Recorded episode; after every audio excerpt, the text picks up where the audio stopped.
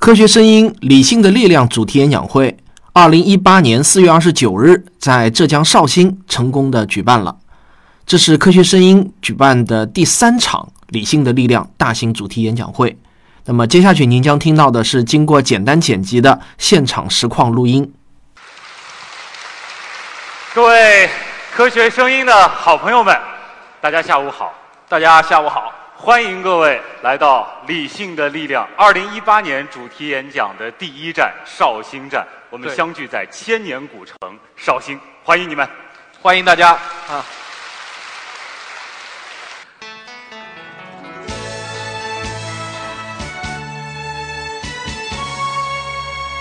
我叫吴清平，以前曾经是一个会写程序的美工，现在我是一个职业科普人。我家是国防军工单位，因此也算是理工科知识分子特别扎堆儿的地方。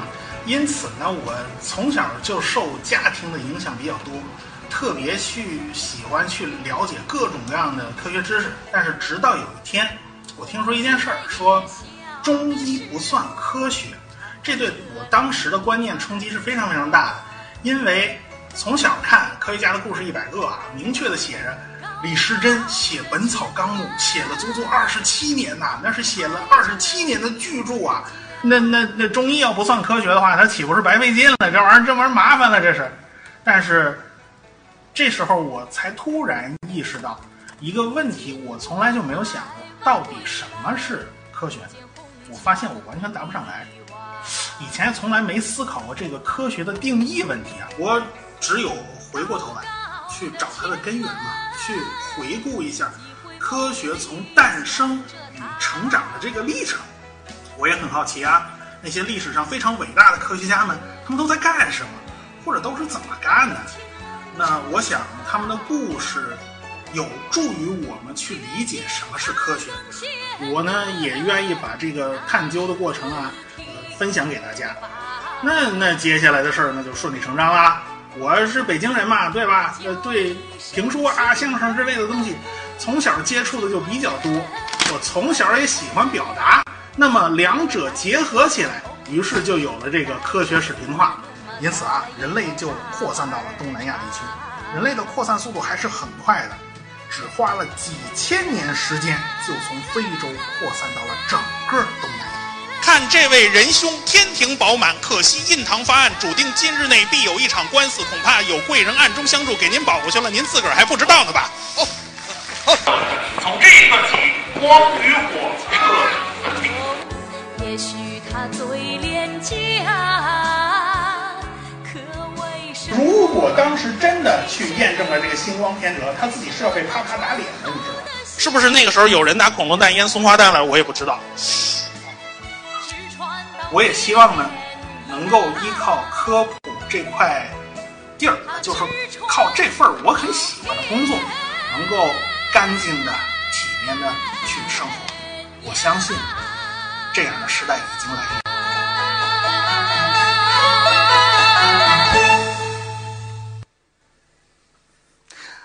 大家好，我是科学视频化的主播吴金平。一年了，一年没见，想死我了。啊，好，咱们汪杰他们已经说了太多的话，所以我们直接上来捞干的，我们就不说废话了啊。呃，我们的赞助商中汇旅呢是一家搞旅游的企业啊，而且呢他们有很多体验项目。我不知道大家有没有想过，今生今世有机会能上火星去体验一下。呃，当然了，前提是身体要好，身体倍儿棒，吃嘛嘛香啊。然后还要有一个条件，就是你你得很有钱，想来去火星的机票不会很便宜的。啊，我们地球是我们人类的摇篮，但是我们不可能永远待在这个摇篮里面。我们长到幼儿园了，总要去出去溜达溜达的。所以呢，去火星这颗最宜居的，就是说地球之外目前看起来最靠谱的行星呢，我早就有人在想了。呃，就是屏幕上这个人，这个人大家可能不知道有没有人认识，他叫冯布劳恩，他就是德国纳粹 V 二火箭的总设计师。他呢，当然他因为 V 二火箭嘛，呃，起码弄死好几千人啊，所以呢，他也有一个战犯的身份。但是他临末了，他向美国人投降了，所以美国人就把他弄到了美国。因为他有战犯的身份，所以美国人那时候不能让他接接触什么机密的工作，就是完就是工作就是你老老实实把 V 二所有的东西都给我交代出来啊，老实交代，不许偷着藏着。于是呢，他那时候就很空，因为美国人让他当顾问，如果美国人不来问他，他就没什么事儿。所以他当时就突发奇想，既然火箭有这么大的前途，那么是不是可以我设想一个去火星的计划呢？他有一个非常宏大的梦想，但是大家当呃可以看一看，呃，他和迪士尼的老总沃尔特·迪士尼两个人就搞了一部科教片。那个科教片是相当卖座，他就告诉你了，我们可以通过火箭技术，用怎么样的方法去到火星？他要组建一十艘飞船，带上七十名宇航员，那简直是一个舰队。然后呢，用四十六架航天飞机在八个月内飞九百五十次，那九百五十次是什么样的密度？然后组装的这十艘飞船，每个都有三千吨重，在太空里面飘着一个三千吨重的东西。一艘驱逐舰的水平，那么就可想而知是多么宏大的计划。然后呢，他飞到火星以后，他当时对火星其实知之甚少。他觉得我们可以用飞机降落到火星的两极，因为火星的两极是有冰的，我可以非常顺当的滑行下来，然后从火星的两极开车六千五百公里开到赤道，再去建一个飞机场，然后让更大大部队下来。哎，他是这么想的，但实际上。大家可以看到，他当时的这个火箭飞机的模型是相当粗糙的，这个外形就说明他对高超音速的气动完全不知道，他对火星到底是什么样的，他完全不知道，他就这么开脑洞开了。后来他拿到了美国国呃公民的身份，他可以参加机密项目了，而且呢，因为他的高超的火箭方面的才能，美国也就不在乎他这个纳粹战犯的身份了，于是他就参加了，嗯。哎，他就参加了阿波罗计划。但是在三十年代的时候，我们已经有一个办法算出来了：我们从这颗行星要是跳到那颗行星的话，应该走哪什么样的轨道？不是随时随地都可以去的。从地球到火星，大概每隔二十六个月有一次机会。如果你错过了这次发射窗口，你是你要花很大的力气，这个力气是不合算的。所以呢，要么你就花很大的力气，要么你就再等二十六个月。所以这就是。采用的叫霍曼转移轨道，呃，后来布劳恩就参加了阿波罗计划，他碰上了一个死对头，就是苏联的尤里克罗廖夫。苏联前三板斧彻底把美国人看懵了。第一个发射人造卫星的是苏联，第一个把宇航员送上太空的是苏联，第一个多人次把人送上太空的还是苏联。所以美国当时就傻了。所以肯尼迪总统。在了解了一下美国当时大体的状况，他发现前任艾森豪威尔总统给他打下的基础是非常坚实的，所以他发下豪言壮语：我们要在六十年代把人送上月球。不是因为这件事儿很容易，是因为这件事儿很难。所以两边就是倾全国之力跟对方死磕，因为这是证明自己行不行啊。所以他们走了两个路线，一个是。冯布劳恩设计的土星五号，这是人类至今为止做过的最大的火箭，它相当于一艘竖起来的驱逐舰，有三千吨重。还有一个就是科罗廖夫设计的 N 一火箭，但是双方的技术路线是大相径庭的，完全不一样。看着可那个布劳恩和土星五号的喷管之间是一个什么样的比例？知道它采用的技术就是一张一个超大的喷管。一个超大的发动机，它研制了当时世界上最变态的 F 一发动机，一个三千吨重的火箭，只要五台发动机，五台大发动机就可以把它推进太空，而且推力是绰绰有余，可以直接飞向月球。那苏联的科罗廖夫他就没有这个本事。首先，他跟苏联设计火箭发动机的那个总设计师啊闹别扭。结果两个人闹别扭闹到什么程度？一直闹到赫鲁晓夫跟前儿。赫鲁晓夫给这二位说和都是没有用的。结果，呃，克罗廖夫就摆了一张臭脸，永远不用那家伙的发动机，他就转向了另外另外一个设计局的发动机。但是这个设计局的发动机他就是做不大，怎么办呢？克罗廖夫发挥了苏联人的特长，就是，呃，我做不了大的，我可以做三十个小火箭发动机拼嘛，我可以拼成一个大的嘛。而且苏联人惯常的技术就是，我的技术条件不如你美国好，你美国玩高科技，我玩实用的。我用小火箭，我拼成一个大推力的，我照样能够完成任务哦。但是事实上有他想的那么简单吗？好，就是这张，啊、出了一个关键性的差错，什么差错？克罗廖夫因为做一个小手术，他死在了手术台上。据说主刀的还是苏联的卫生部长，这事儿就没法说了。然后他的接班人呢，偏巧这个资历威望都不够，搞不定政治局，也搞不定手下的那帮人，于是他这个这个问题就很多呀。而且呢，苏联当局点了名儿呢，心态很急躁，你必须抢在美国人之前给我怎么怎么怎么怎么怎么样。于是他们一帮子火急火燎的。还有 N 一火箭，因为这个特殊的设计，大家也看到了画面上，这个巨大的屁股导致苏联人的列车最后铁路根本就没有办法运。这东西怎么运呢？我碰着个隧道我过不去啊，怎么办？只好在拜科努尔新建了一个组装厂来组装这枚火箭。可是火箭在别的地方压根儿都没有测测试好，然后就送到拜科努尔来组装，奉献的隐患那是非常非常多的。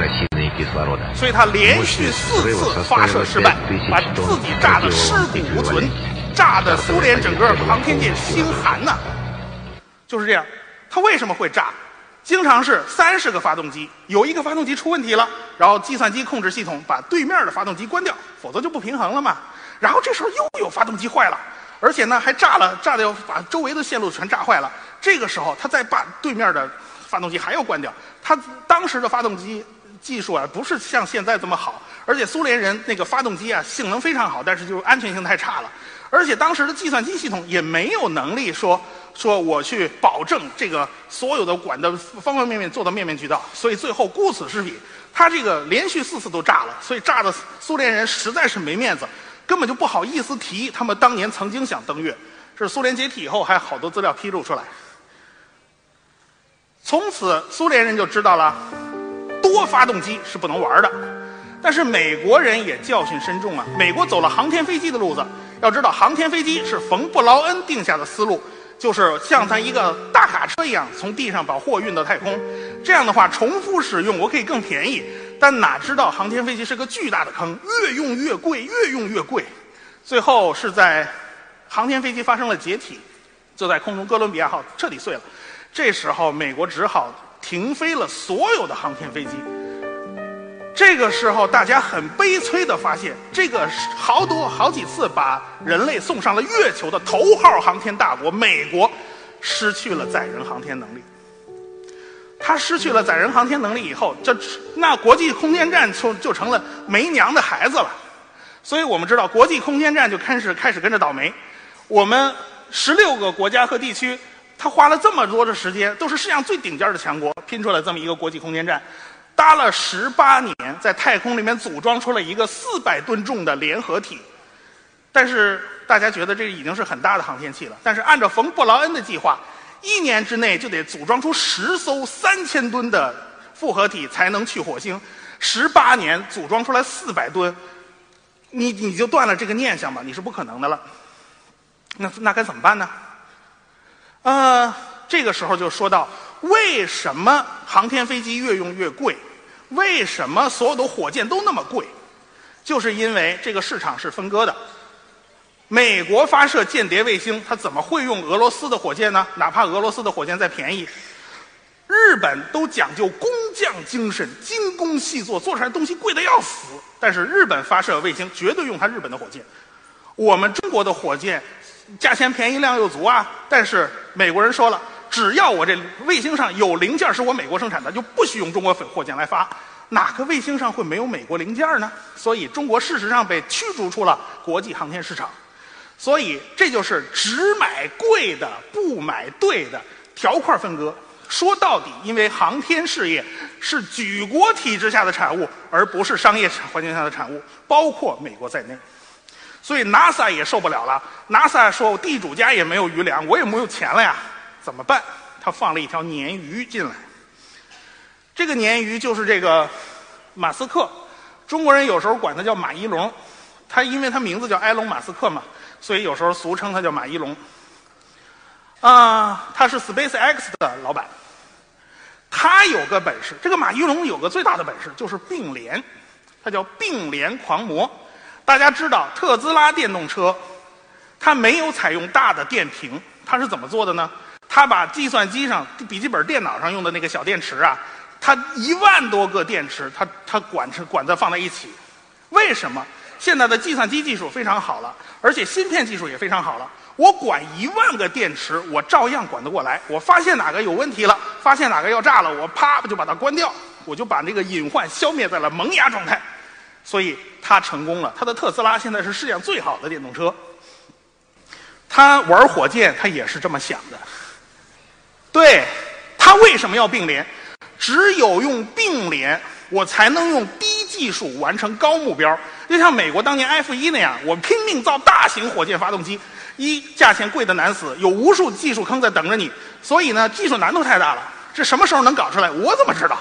所以他就说我用了猎鹰九火箭发动机，这个这个这个火箭发动机叫梅林，这个梅林发动机相当好，它相当轻，但是呢，性能并不出众，性能很平庸。但是它就靠这个平庸的发动机堆了二十七个，它要堆出一个重型猎鹰。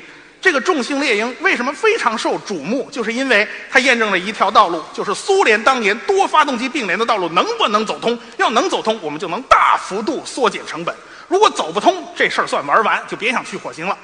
所以这个是一个最重要的节点，而且它这个多发动机并联还可以玩出火箭回收那些大发动机一个都别想玩。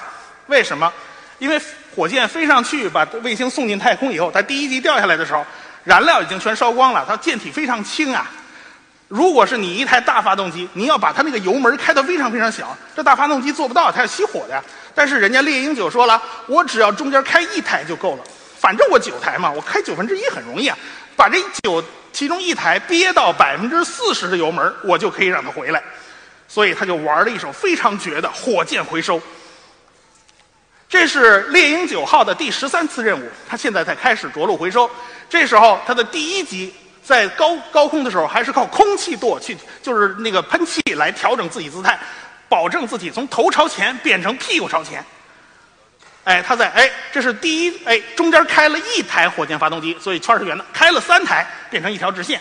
好，它在反推，这是它发动机第二次点火，它第二次要非常可靠的点火才行。然后它要借助点火来把它的速度降下来，但是呢，它燃料带的并不多，它不能一直烧，所以呢，剩下的就交给大气层去解决问题了。这个时候，大家看到屁股还是着着火的，还没有完全熄火，它那个屁股上还在冒烟，因为往下掉落的过程中，在摩擦中是要产生大量的热的。它这个时候在不断的冒烟，它屁股已经被烧得焦黑了。大家看到这儿，它栅格舵已经打开，它现在是靠空气舵。来调整它自己的姿态，这时候就看他到近地面的时候，第三次点火能不能成功？如果成，他就落下来；如果不成，那就砸了。所以大家就在等啊。这个镜头是 NASA 的地面观测望远镜拍下来拍下来的，所以它拍的非常清晰。好，就在等，能不能第三次点火？等，还在等，点点着了，看见没有？中间一台发动机点。点上去以后，好，它可以安然落地了。所以剩下的一个镜头是到近地面附近，九台发动机全部打开，火力全开，稳稳当当的落在了地上。它完成了火箭的一级回收。这是一个完美的过程啊！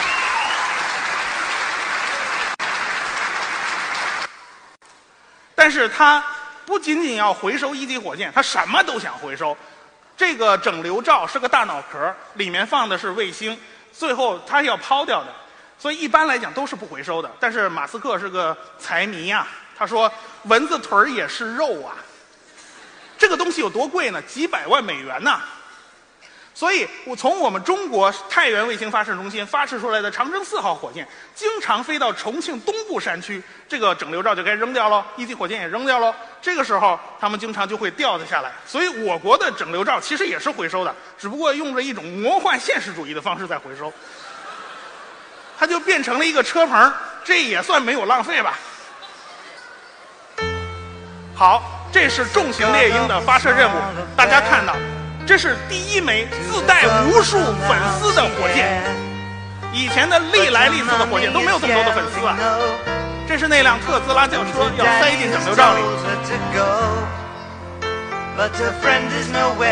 二十七台发动机，就并排放在那里。大号整流罩，这是 NASA 支持、全力支持这条女地狱。But the film is a sad thing for 看 For she's lived it ten times or more She could spit in the eyes of fools 哎，三格给我看见了。To focus on sailors Fighting in the dance hall 你看自带粉丝啊，Look at those gay men go 他用的脱锁机构都不是用的爆炸螺栓，爆炸螺栓这会炸坏。马斯克说我还要呢。这个特斯拉轿车已经暴露在了真空环境之中，它向火星飞去。第一集溅落入海，没能回收，但是这不要紧，这不重要。脱锁机构它已经去火星了，但很遗憾，他跟火星擦肩而过，因为火星不在家，他并没有运转到那个地方。好看火箭回收，两枚火箭助推器，准确的要完成三次点火，这个场景太美妙了，稳稳落地，就像双人跳水一样精精彩、准确。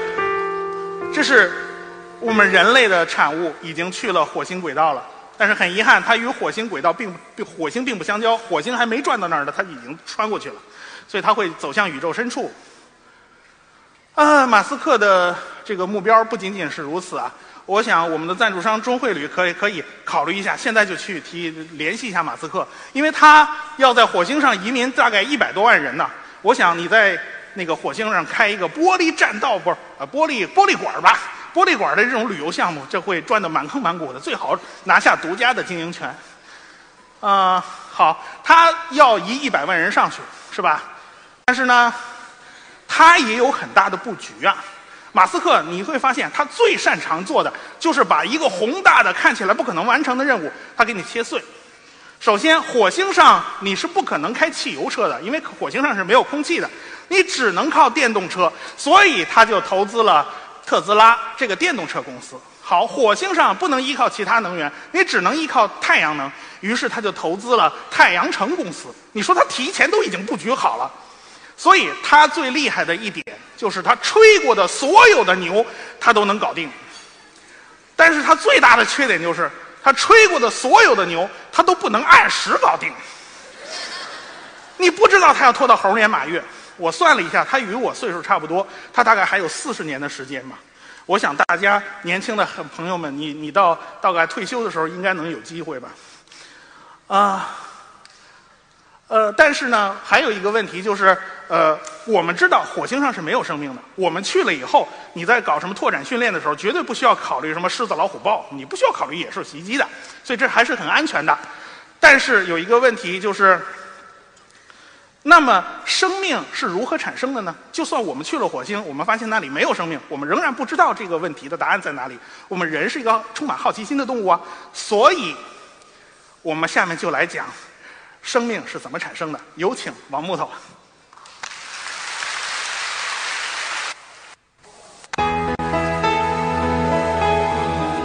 给孩子讲科学，不只是讲科学故事，更需要建立知识间的联系。这里是王木头讲科学，为孩子们织一张知识的网。如果想给孩子，呃，一件东西，呃，一个品质，或者说是一个思想，呃，我特别欣赏这种理性和呃科学思维，所以说我就想把这个传给孩子。我平时是比较木讷，不太不太会讲话的人，我怕讲出来的孩子会特别枯燥，孩子不愿意听，所以我就呃想在孩子出生之前就先练习，等到孩子出生之后，我和他一起成长，到最后自己也可以过一个不一样的人生。科学声音啊，有这么一群人在的话，我觉得算是找到组织了吧。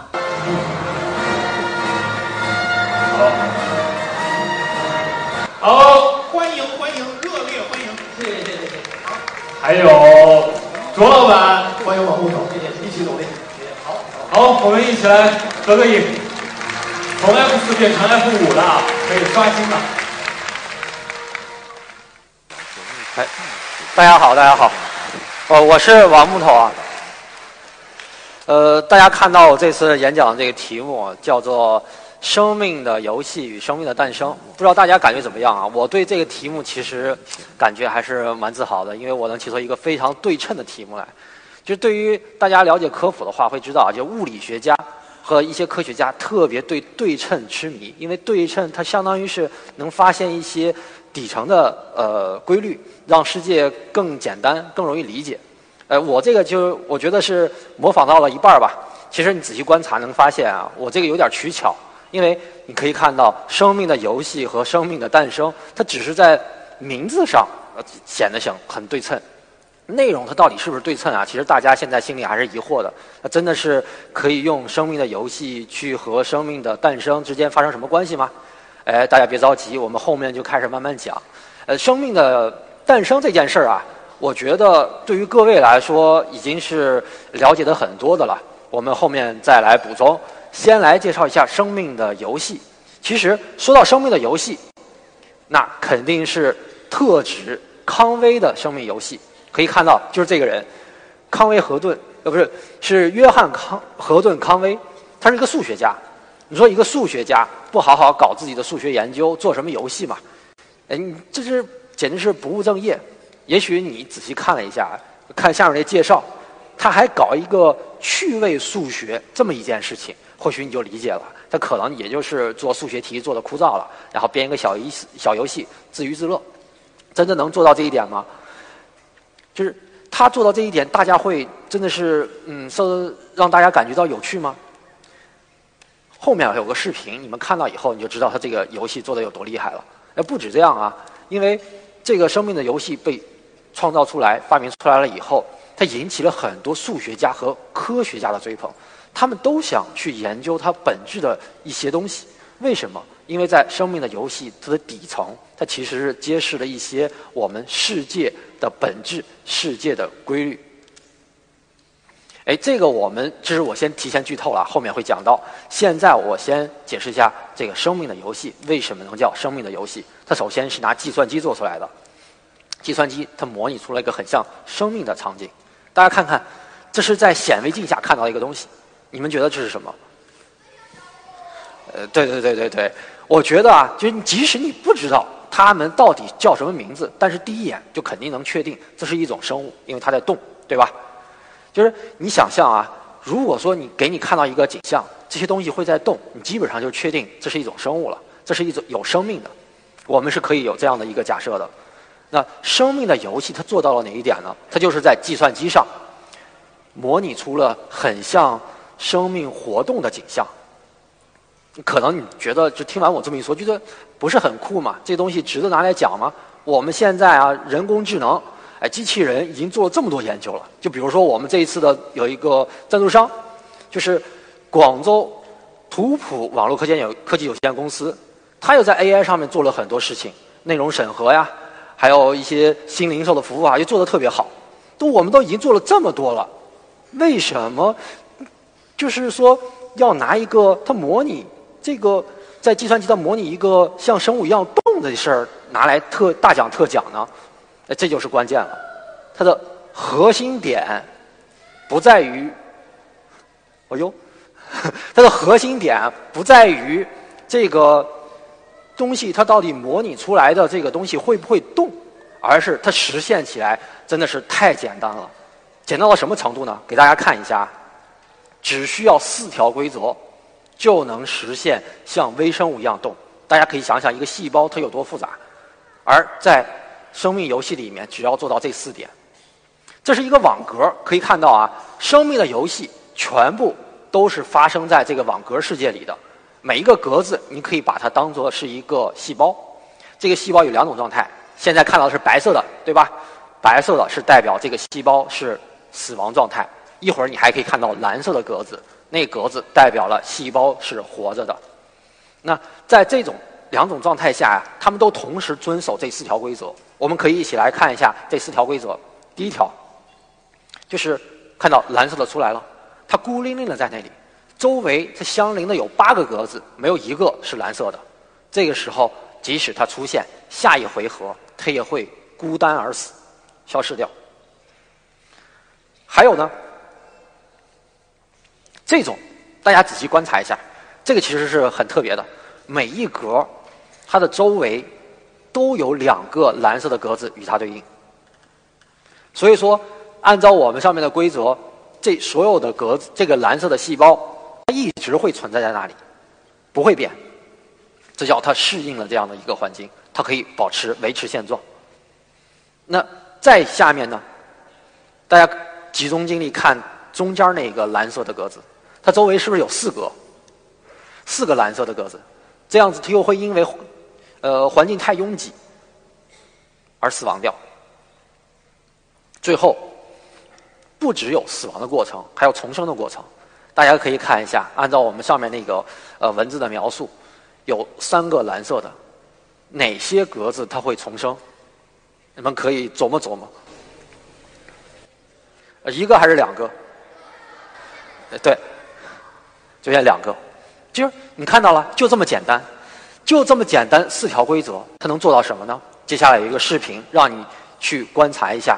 生命的游戏，它带来的震撼效果。看完了，大家感觉怎么样？是不是非常的震撼？我第一次看的时候呢，我感觉我俨然看到了一个呃简版的星际战争，是不是有这样的感觉？甚至你都可以产生怀疑，就是真的是只靠那四条就能做出这么复杂，它自己就能生成这么复杂的行为吗？其实你中间忽略了一点，如果补上这一点，你可能会更容易理解了。因为这个过程，它很像是搭乐高积木。它是首先由几个小的细胞，就是小的那个方块它组成一个基础单元，然后再有这个单元拼出这么复杂的东西来。我们下来看一下，它的都有哪些基础单元啊？这是四个，大家可以看一下，它们在下一回合会变成什么样子？下一回合还是这个样子。它们如果出现在这个屏幕中，没有其他的干扰的话，它会一直是这样子。这是四种，它们不会动。这种不会动的状态，我们对应到我们的现实中，什么东西是不会动的？石头，哎，土壤，这些是不会动的。我们可以把它理解为生命游戏里的无机无机物。那这接下来的这四个呢？可以看到，它们已经可以会动了，在闪烁着。但是，它有一些特点。它就固定在那个位置上，它不会往别的地方去移动。那对应到我们现实世界中，你们能想到什么呢？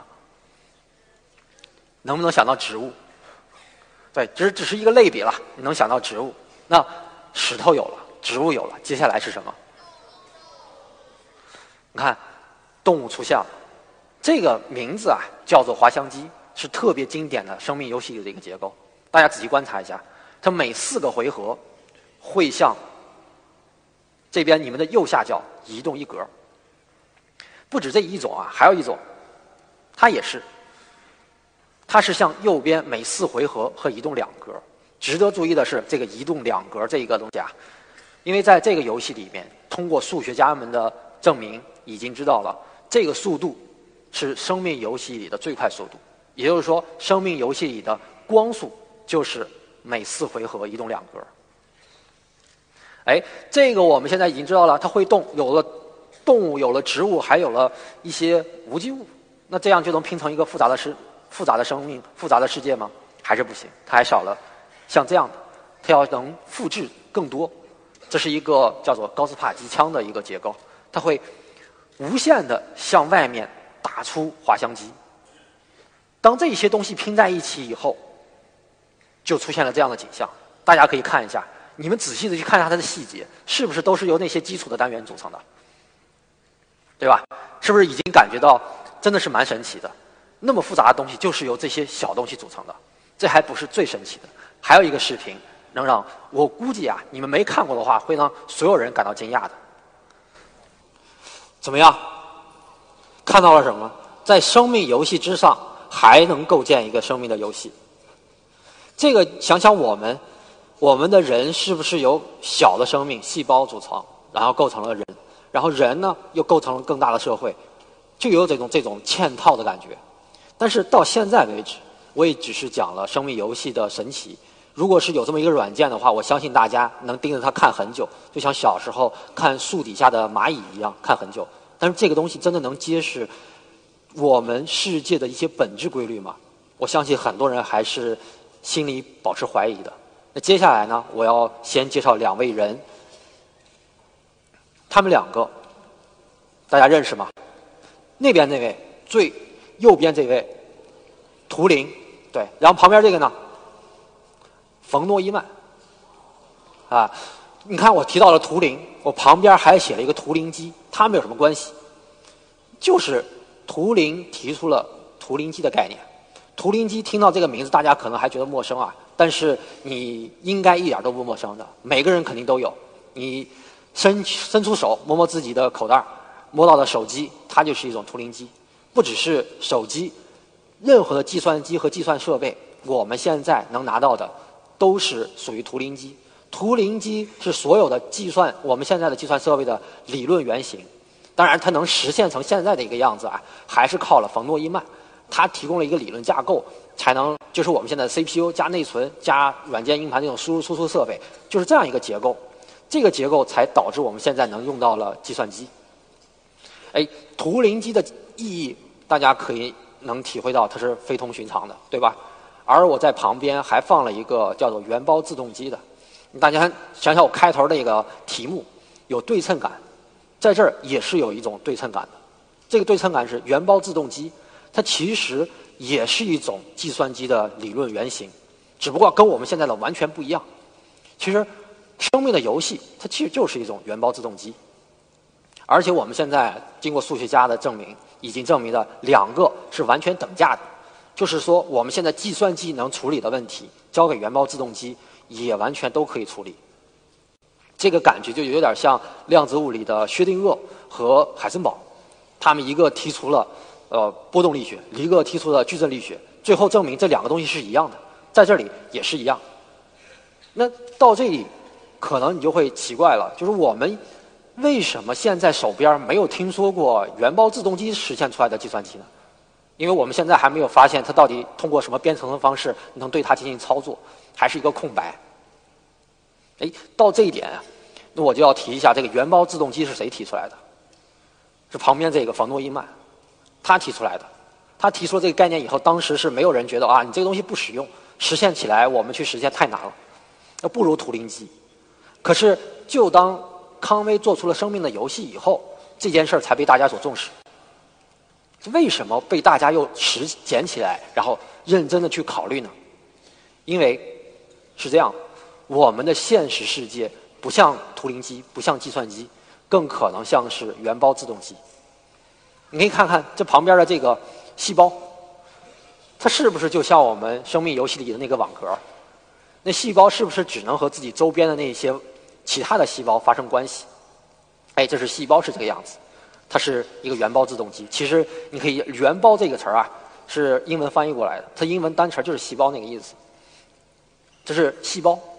大家想想，原子在底层，原子，原子是不是也是会和周围的一些原子发生碰撞、发生关系，然后通过周围的周周围再把这个信息给传出去、传播出去？它也是一个原包自动机可以进行解释的。再底层，现在有一些理论认为，我们的整个物理的基础都是建构在一个一个的场的叠加上，电磁场是其中之一，对吧？这个场呢，它有没有网格呢？它是不是连续的呢？量子力学已经告诉我了，它不是连续的，它是有网格的。这个网格就是普朗克尺度下那个最小的网格。在这个网格下，一个网格被激发起来了，它可能就是一个电子，可能是一个光子。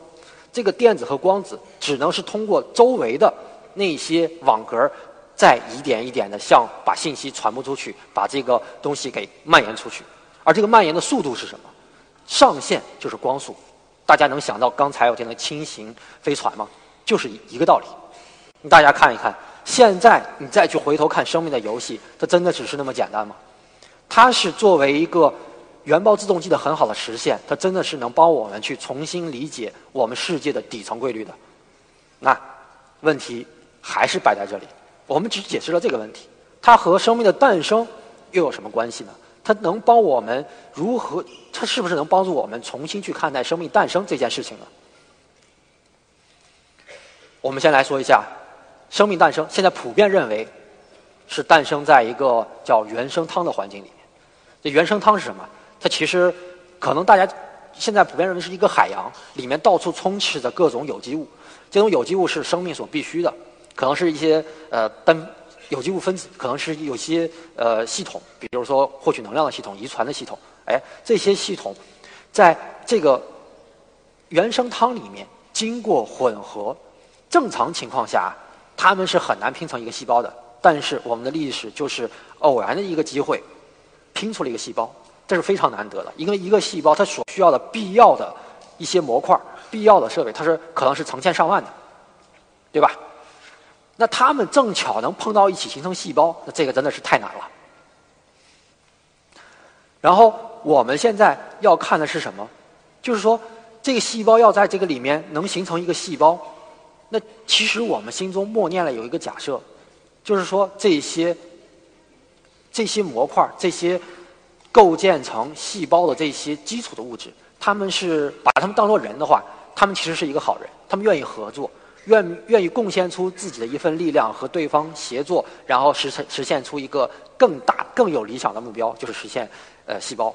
所以说，在原生汤这个环境里面就特别容易实现，因为原生汤它是流动的，每一个里面的分就是元素。都有机会和另外的元素发生结合、发生碰撞，这样的机会才是充分的。所以说，我们现在很多人普遍认为是生命诞生在一个原生汤的环境里面，但是啊，大家忘了一点。我刚才举例子，这些元素都是好人，真实的情况会这样吗？会都是好人吗？会不会出现背叛者、出现坏人？他利用别人，然后把自己。过得很好，然后把对方踢掉，甚至是杀死对方。现实有没有这样的情况呢？大家别忘了，我们其实是有病毒这样一个东西的。病毒是什么？它不是细胞，它比细胞要简单的多。那很有可能啊，病毒就是诞生在细胞之前就已经存在了。那其实，其实我们现在已经有很多的证据证明，的确是。病毒在细胞诞生之前就已经存在了，那就是说，我们想象的那个原生汤啊，它在里面可能就混杂着病毒，混杂着这个坏人、背叛者，他很可能就会利用其他愿意组成细胞的这些合作者，把他们的好处拿过来占为己有，然后不给对方好处，甚至把他们杀死。那这样的情况下，原生汤环境就成了一个非常大的弊端。这个弊端来自于哪里？他们充分接触。只要有一个病毒出现在原生汤里面，其他的所有元素都有可能和病毒相结合、相碰撞、相接触。这个时候，它都会被病毒所破坏。那原生汤这个理论可能就不是那么解释得通了。但是我们既然能坐在这里，能站在这里，那说明生命肯定是诞生了的。那我们就要从头去解释这件事情到底是。什么情况下诞生出来的生命？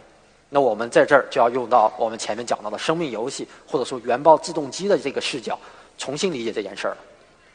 大家看一看，这个是不是很像我们刚才的生命游戏？这是一个，也是一个网格世界，这是个简化的模型啊，帮助大家去理解。大家可以把那个红色的当成是一个病毒，而周围那些黑色的呢，是愿意合作生成细胞的好的分子。中间这个灰色的是什么？灰色的那部分，曾经它们就是黑色的方块，只不过它不巧遇到了红色，红色就利用它们，然后把自己壮大起来，把它们给杀死掉了。但是，因为红色它不会动啊，它只能在固定在那里，就是因为它这样的行为导致一种情况出现，可以看到灰色的这个地带，它像一个焦土一样，就是形成一个焦土区，把红色隔离起来了。按照我们刚才规则，下一回合红色就会孤独而死。这个时候，这一片区域就恢复又恢复了宁静，没有了背叛者，没有了坏人。黑色他们再可以继续生长，再把这部分占领。现在大家再看，原生汤解决不了的问题，我们换一个角度，用生命的游戏，用原包自动机，可以给我们找到一个新的答案。当然了，这还是一个假说，具体还要去更多的实验去证证明。但是它给我们一种启发，这个启发是什么？也许我们的生命诞生呢，并不是在原生汤里面，而是在一个原生披萨上面，它是一个平面的。哎，这个东西现实中有吗？还还真有。就比如说一些火山喷发以后，下面不是有温泉吗？形成那种沼泽，它就很类似一个原生披萨。还有在海底热泉的岩石表面上，它也是一个原生披萨这样的模型。所以说，它还是有一定解释力的。当然还缺少证据。这是给大家开了一个脑洞。也许后面证明这件事儿的是归于现在在座的小朋友，你们长大以后也许能找到答案。还有，这个事情完了以后呢，我们其实这个主题我就讲到这儿。但是呢，大家想想，我们现在的视角是在看我们的生命，我们生命诞生之初。接下来将会看到更宏大的世界，这个世界将由汪杰老师带给大家看看宇宙的故事。我是绍兴人，但我成长在金华的一个核工业研究所的大院内。我从小被自然科学吸引，长了一颗标准的理科头脑。二零一一年，我完成了处女作《时间的形状》，介绍爱因斯坦的相对论。第一次创作就获得了国家图书馆的第八届文津图书奖，这是我国出版人心目中的奥斯卡奖。这极大的激发了我的创作热情。我也猛然发现，其实自己最擅长做的是科普。二零一六年，我在网络上开播了音频科普节目《科学有故事》。比科学故事更重要的，更重要的，更重要的，更重要的是科学精神。测量物体的引力质量可以利用各种扭秤，最经典的呢就是卡文迪。不到一年，听众的数量过了十万。扩散速度可不可能超过光速？节目总播放量也过了千万。我认为，科普的首要目的是传播科学精神，讲科学知识只是手段。二零一七年，我成为了一名职业的科普人，看书、写作、说话是我生活的全部。这些听上去匪夷所思的结论，我想告诉在座的所有小朋友们、大朋友们，它不是幻想出来的，它是。我还当选为科学声音组织的轮值秘书。我今年四十岁，差不多刚好走完人生旅程的一半，科普将成为我下半生的唯一追求。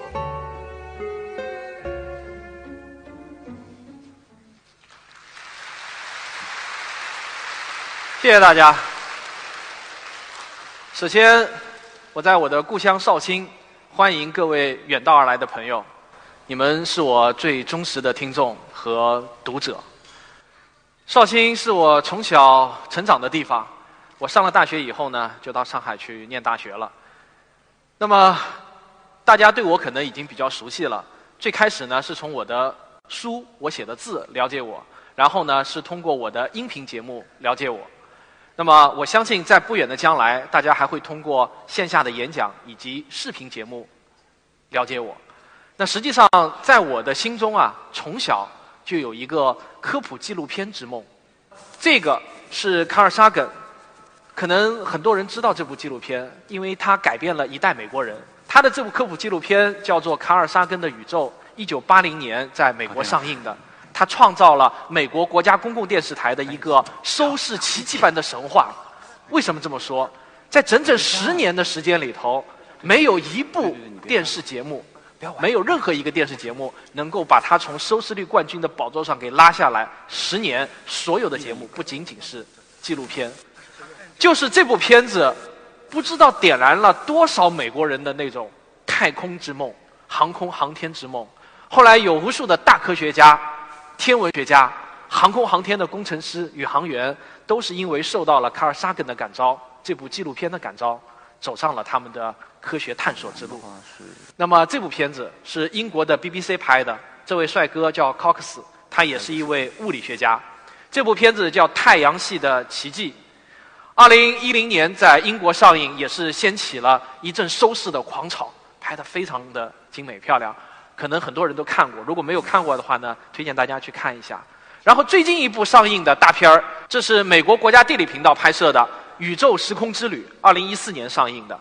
也是非常震撼的一部大片，可能也是迄今为止到现在为止做的最好的一部，就是视觉效果做的最好的一部片子。因为它的投资量号称是每集都有一百万美金以上的投资规模，相信很多人看过啊，没有看过也推荐大家去看。英国、美国都有片子了，那么中国有没有类似的科普纪录片呢？有，二零零一年中央电视台拍了一部科普纪录片，这部片子号称是。每秒千元啊，一秒钟一千块钱的制作成本。那这部片子呢，就是著名的啊，非著名的《宇宙与人》。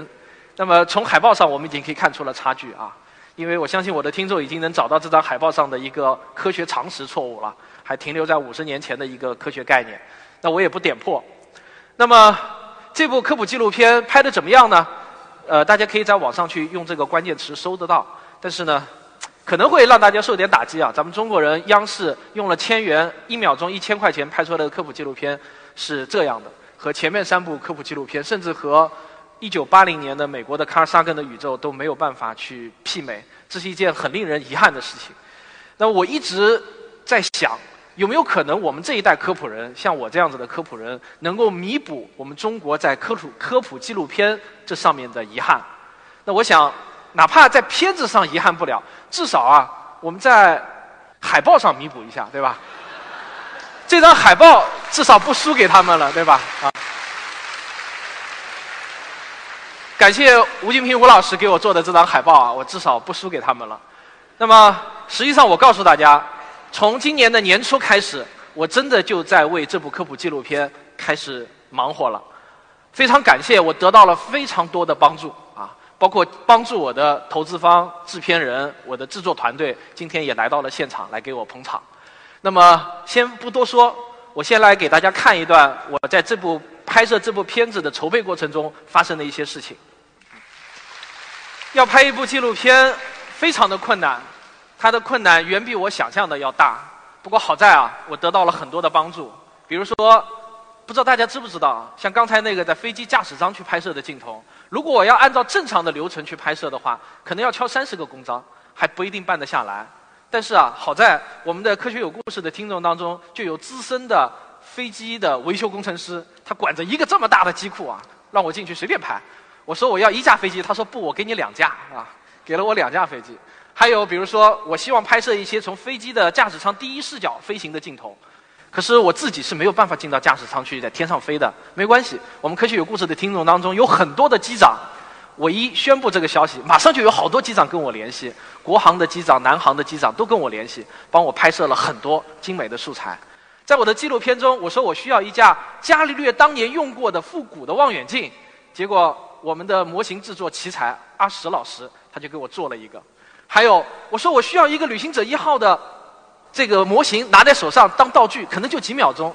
我们的张楠律师马上，他是一个模型发烧友，就给我用一个多月的时间做了一个模型啊。尽管只出现了几秒钟，甚至阿石的那个望远镜最后都没有出现。但是呢，在这里呢，我还是要对他们表示我衷心的感谢。如果没有你们，这部纪录片也出不来。他们都来到了现场，让我们感谢他们。好，那么接下去我就要。全球首发啊，令人惊叹的宇宙啊！未来终有一天是会全球首发的。不过在欣赏这部纪录片之前呢，我想请大家先记住三个关键词，以免呢你这个就是期望值太高啊。第一个记关键词叫处女座，本人的处女座啊。第二个关键词呢叫国产片啊，一定要记住这是国产片啊。第三个是小成本啊。那么你可能脑子中马上就和“烂片”这两个词联系起来了，对吧？但是是不是烂片呢？咱们拭目以待，好吗？谢谢大家。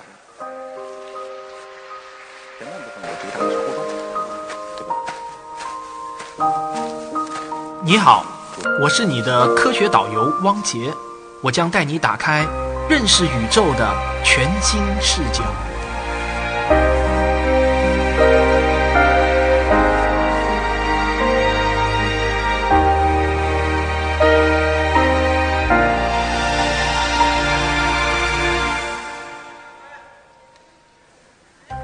今天的宇宙之旅，先从速度开始。现在您看到的是最高时速超过四百公里的中国高铁动车组。这差不多是地面交通工具能达到的最快速度。飞机的速度又比高铁要快了许多。我们平常乘坐的民航客机，它的巡航速度大约是每小时一千公里。这里是波音737客机的驾驶舱，现在让我带着你从这个位置一起去感受一下飞机的速度。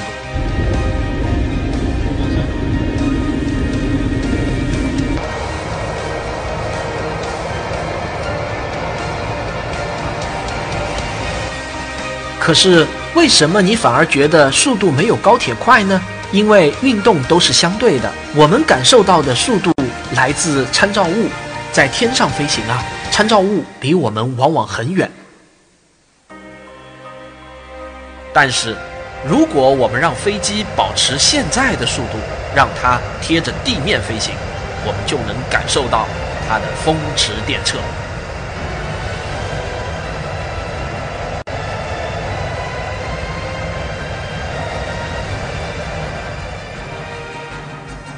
现在，我们仍然以同样一千公里的时速飞向月球。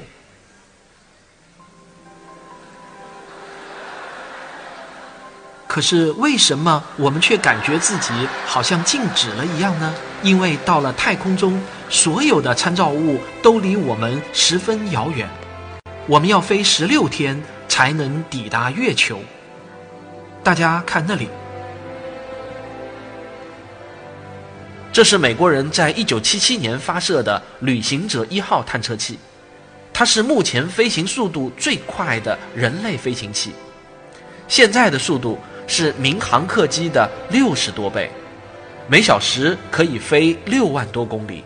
如果它飞行在民航客机的巡航高度，我们将看到这样的景象。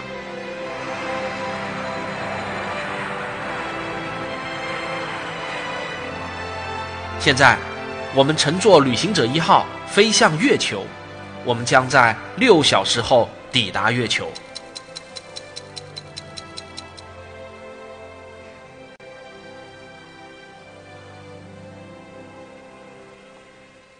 旅行者一号虽然不是人类制造的最快飞行器，但是啊，它几乎就是最快的了。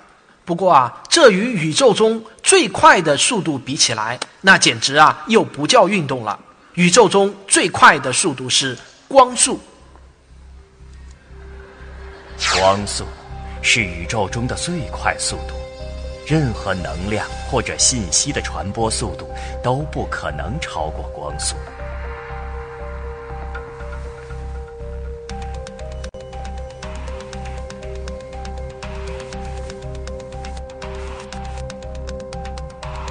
假如我们以十分之一的光速。在这个高度绕地球转，你会看到这样的景象。现在，我们逐步加快到光速，这是一个不可思议的速度。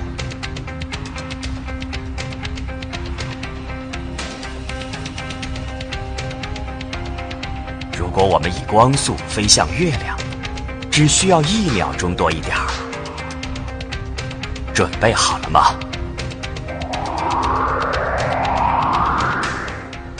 不过啊，刚才那个景象其实永远也不会出现，因为当我们接近光速运动时，我们眼中看到的景象啊，那就完全变了。现在，我们在距离土星十万公里的地方，以零点一 c 的加速度向土星飞去。这是计算机模拟的结果。我们再看一遍。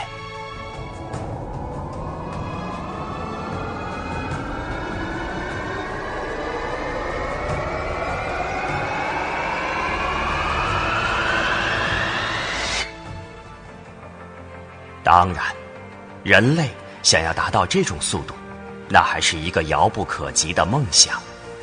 旅行者一号正孤独地飞行在柯伊伯天体带中，它已经飞行了四十多年。如果我们从这里回望太阳，太阳与其他恒星已经几乎无法区分，这里连太阳风都吹不到了。旅行者一号在柯伊伯天体带中继续飞行七年多，就会进入奥尔特云。这是包裹在太阳周围由难以计数的微小天体构成的，它们的数量或许能达到上万亿个。从更遥远的地方看去，就像包裹着太阳的云团。但是啊，大家千万不要被眼前的这幅景象所误导。由于空间的巨大，如果你担心旅行者一号会撞上某个小天体的话，那就如同担心啊，全世界仅有的两只蚊子会相撞一般。旅行者一号在奥尔特云中还要飞三四万年，才能飞出太阳的引力控制范围，来到真正的恒星际空间，就像风筝断了线，从此一头扎向浩瀚的银河系，再也不见踪影。那里是蛇夫座，旅行者一号就在这个方向上，朝着银河系的中心飞去。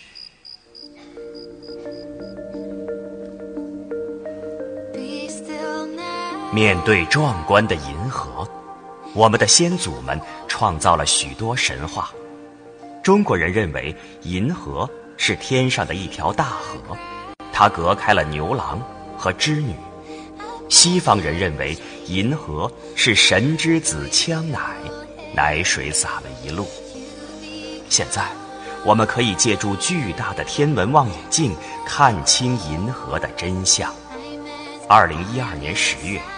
欧洲南方天文台发布了一张迄今为止最清晰的银河照片，它拍摄于银心方向的一小块区域，包含了超过八千万颗恒星。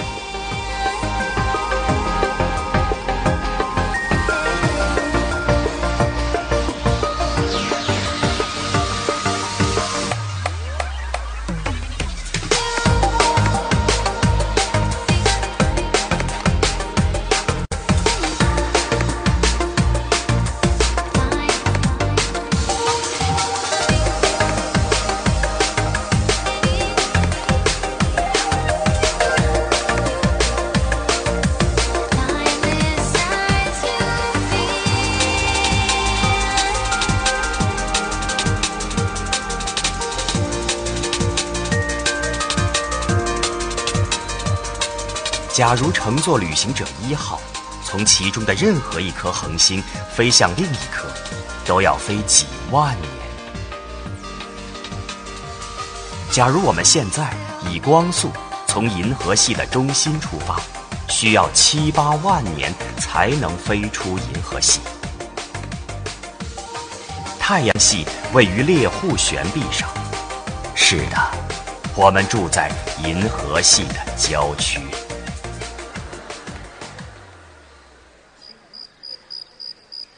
大约两百多年前，以赫歇为代表的天文学家们就发现了很多星云。当时的人们啊，认为那些是银河系中一些发光的气体云。直到上世纪三十年代，美国的天文学家哈勃才终于用强有力的证据证明了仙女座大星云距离我们至少数十万光年，远远超出了银河系的直径。而且啊，它根本就不是一团气体云，与我们银河系一样，它也是由数不清的恒星组成的一个星系。Zero and liftoff for the final launch of Endeavour, expanding our knowledge, expanding our lives in space.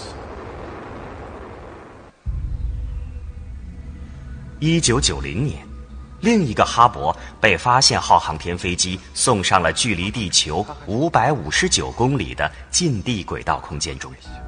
哈勃太空天文望远镜将永久的改变人类的宇宙观。一九九五年十二月十八日，哈勃的镜头聚焦到了位于大熊座的一个黑区上。这仅仅只是全天空两千四百万分之一的区域。在宇宙中穿行了一百多亿年的光子，一颗一颗落在了哈勃极为灵敏的感光元件上。十一天之后，三百四十二次曝光最终合成的图像，将给人类的宇宙观带来一次革命性的洗礼。在这张被称为哈勃深空场的照片中，一共包含了三千多个星系。我们的观测已经表明，全宇宙的星系分布是非常均匀的，这也就意味着，全宇宙中可以被我们看到的星系至少超过一千四百亿个。宇宙啊，就像这个气球，它在膨胀。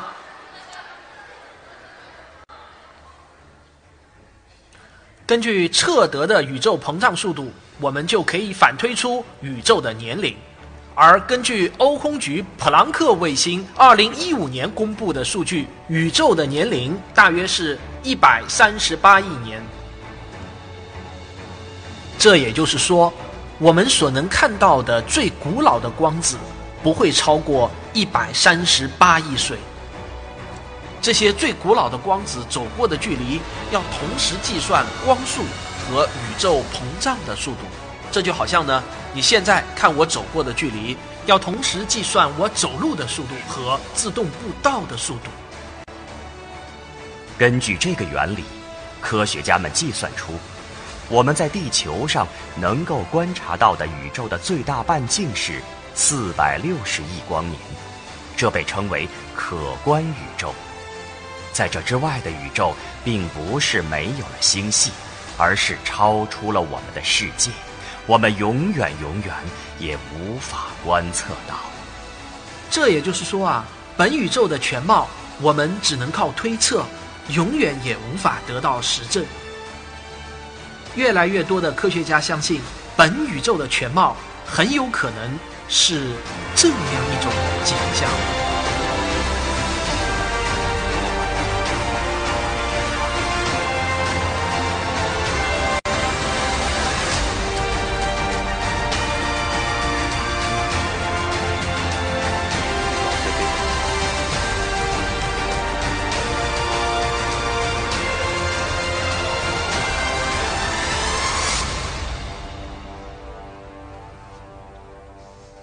不知道大家对这部片子的评价怎么样啊？谢谢大家啊！我想啊，可能可能还不能算是烂片吧，对吧？不过再怎么样，我还是希望大家能够一起感谢一下这个片子的出品方和它的制作方，他们的代表也都来到了本场活动的现场，谢谢你们啊！但是我的演讲还没有完，刚才只是一个小高潮，后面还有大高潮，什么呢？我们先从2010年开始讲起，这个是2010年的世博会，不知道大家认出来没有？这个叫国家电网馆，投资了三千万人民币造的国家电网馆。那么国家电网馆是什么呢？它是一个魔盒，排队三小时，你可以进去看六分钟啊，一个魔盒。这个里头就是这样子的，在这个里头呢，是上下左右前后四方全都是屏幕，当时的技术呢，还 LED 屏幕之间还有接缝。那么在这个里头会给你展示六分钟的风光片，可惜啊是风光片，不是科教片，所以呢，它只能给你视觉体验，但是没有知识含量。那我从世博会出来以后呢，从这个魔盒出来以后呢，我就在那想，有没有可能用魔盒来做科普呢？在我脑子中就想，如果在这个里头营造一个宇宙的氛围，那该是多么爽！在这里头给大家讲科普，那该是多么爽！可惜啊，当时这个魔盒的造价是三千万，这根本就不是任何一个投资机构能够投资得起的，也根本不可能收回成本。可是现在呢，技术在发展，LED 的技术发展的很快。那么，我设计了这样的一个馆，叫光锥科普馆。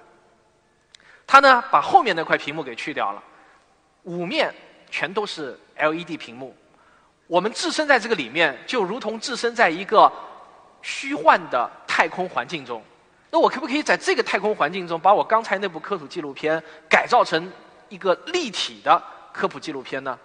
我正在做这件事情，然后给大家看三分钟的一个概念展示，只是一个原型，还不是最后的成片啊，请大家欣赏一下。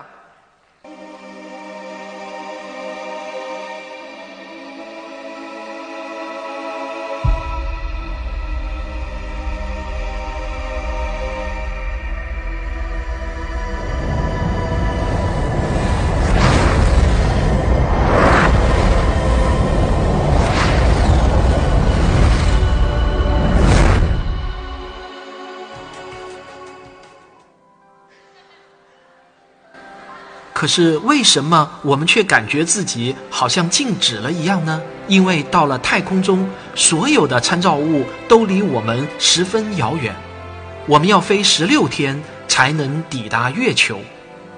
大家看那里，这是美国人在一九七七年发射的旅行者一号探测器，它是目前飞行速度最快的人类飞行器，现在的速度。是民航客机的六十多倍，每小时可以飞六万多公里。如果它飞行在民航客机的巡航高度，我们将看到这样的景象：旅行者一号在柯伊伯天体带中继续飞行七年多，就会进入奥尔特云。这是包裹在太阳周围由难以计数的微小天体构成的，它们的数量。或许能达到上万亿个。从更遥远的地方看去，就像包裹着太阳的云团。好，各位可以脑补一下。好，谢谢大家，又有掌声。我终于获得了本次演讲会可能是最多的掌声啊！那个大家可以脑补一下，当你置身这样子的一个环境中，你会有一种什么样的一种体验感？那么，这个光锥科普馆目前呢，我们已经找到了第一家合作伙伴。我们计划在实验湖啊，湖南的实验湖地建设第一个光锥科普馆。我们现在正在抓紧时间做片子、软硬件的建设。到时候如果建成了，我会在我的科学声音里头第一时间发布这个消息，也欢迎你们前去参观，给我们捧场。任何一件，谢谢，今天博得了这么多掌声。要把科普的事业给它滚动的良性发展起来，必须要它让它形成良性的循环。有人愿意去看，有人愿意买票，才有人愿意投资，才有人愿意为这项事业付出他们的心血和汗水。那么，我也希望有更多的合作伙伴能够跟我们来合作光锥科普馆，并且呢，我也希望如果科技馆如果今天收看我们直播或者。的观众中有科技馆的工作人员，如果你们觉得我刚才那部十三分钟的片子还不算是烂片的话，也欢迎来采购。如果这部片子我能抽回成本的话，那么我的下一部片子就会获得更好的体验。现在这部片子我们也正在寻求合作，也正在制作之中。目前剧本已经快完工了，这是我的第二部，就不叫处女作了。希望下一场演讲会能够给大家发布这部片子。好，这就是我今天的演讲，谢谢大家。那么接下去呢，我要请出我的好搭档旭东，让他来给我们讲一讲未来的宇宙会是什么样的。刚才我们看了现在的宇宙，啊。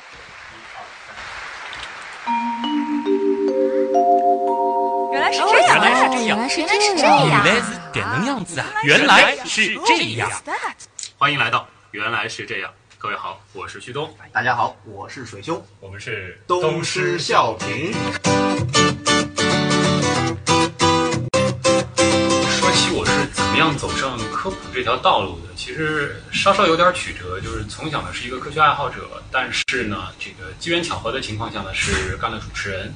呃，但是一直以来呢，我是把了解一些科学知识作为我的一个兴趣爱好，而且有的时候会觉得是一种消遣的方式。我很享受知道一些东西以后，自己发出原来是这样的这种感叹。呃，但是刚开始工作的时候，其实是一个新闻主播，那个时候呢，其实台里边也没有这样子的一个平台或者说是机会，呃，可以让我非常过瘾的去做科学节目。呃，在那一段时期吧，一些新媒体的这种渠道开始兴起了，那么那么后面呢，就开始做了。原来是这样。当然，这几年除了工作，除了做原来是这样，我也去了很多地方，做了很多事情。同事们总会问我：“你这样忙得过来吗？”而一些朋友也会好奇：“你为什么还要坚持做电台呢？”说实话，这种跨界对我而言意味着什么，我也一直在思考。因为我自己的身份比较特殊，我既是一个传统媒体的主持人，同时呢，自己也在新媒体上尝试一些不一样的科普形式。现在其实有很多的科研工作者，包括可能有一些公众，对传统媒体所传达出来的一些科普内容会有一些误解，使得现在在传统媒体要传达一些科普内容变得比较的困难。但是另外一方面呢，如果说在传统媒体的这个位置上有科学素养比较好，或者说是科学观足够正的团队来做这件事情的话，其实也可以逐渐逐渐扭转公众这样的一种认知。因为毕竟传统媒体它还有自己的这个公信力在，那么逐渐逐渐，其实也有一些听众比较认可我们这样的事情了，包括有一些嘉宾也比较认可，他们可能也比较惊喜，在传统平台还有这样子的人，或者说是有这样子的团队在用。比较正确的这种科学精神，比较客观的去看待一些事情。我一直说，自从有了你们，我不再觉得孤单。比答案更重要的是寻求答案的过程。而科学声音更让我觉得，这条路走的不再孤独。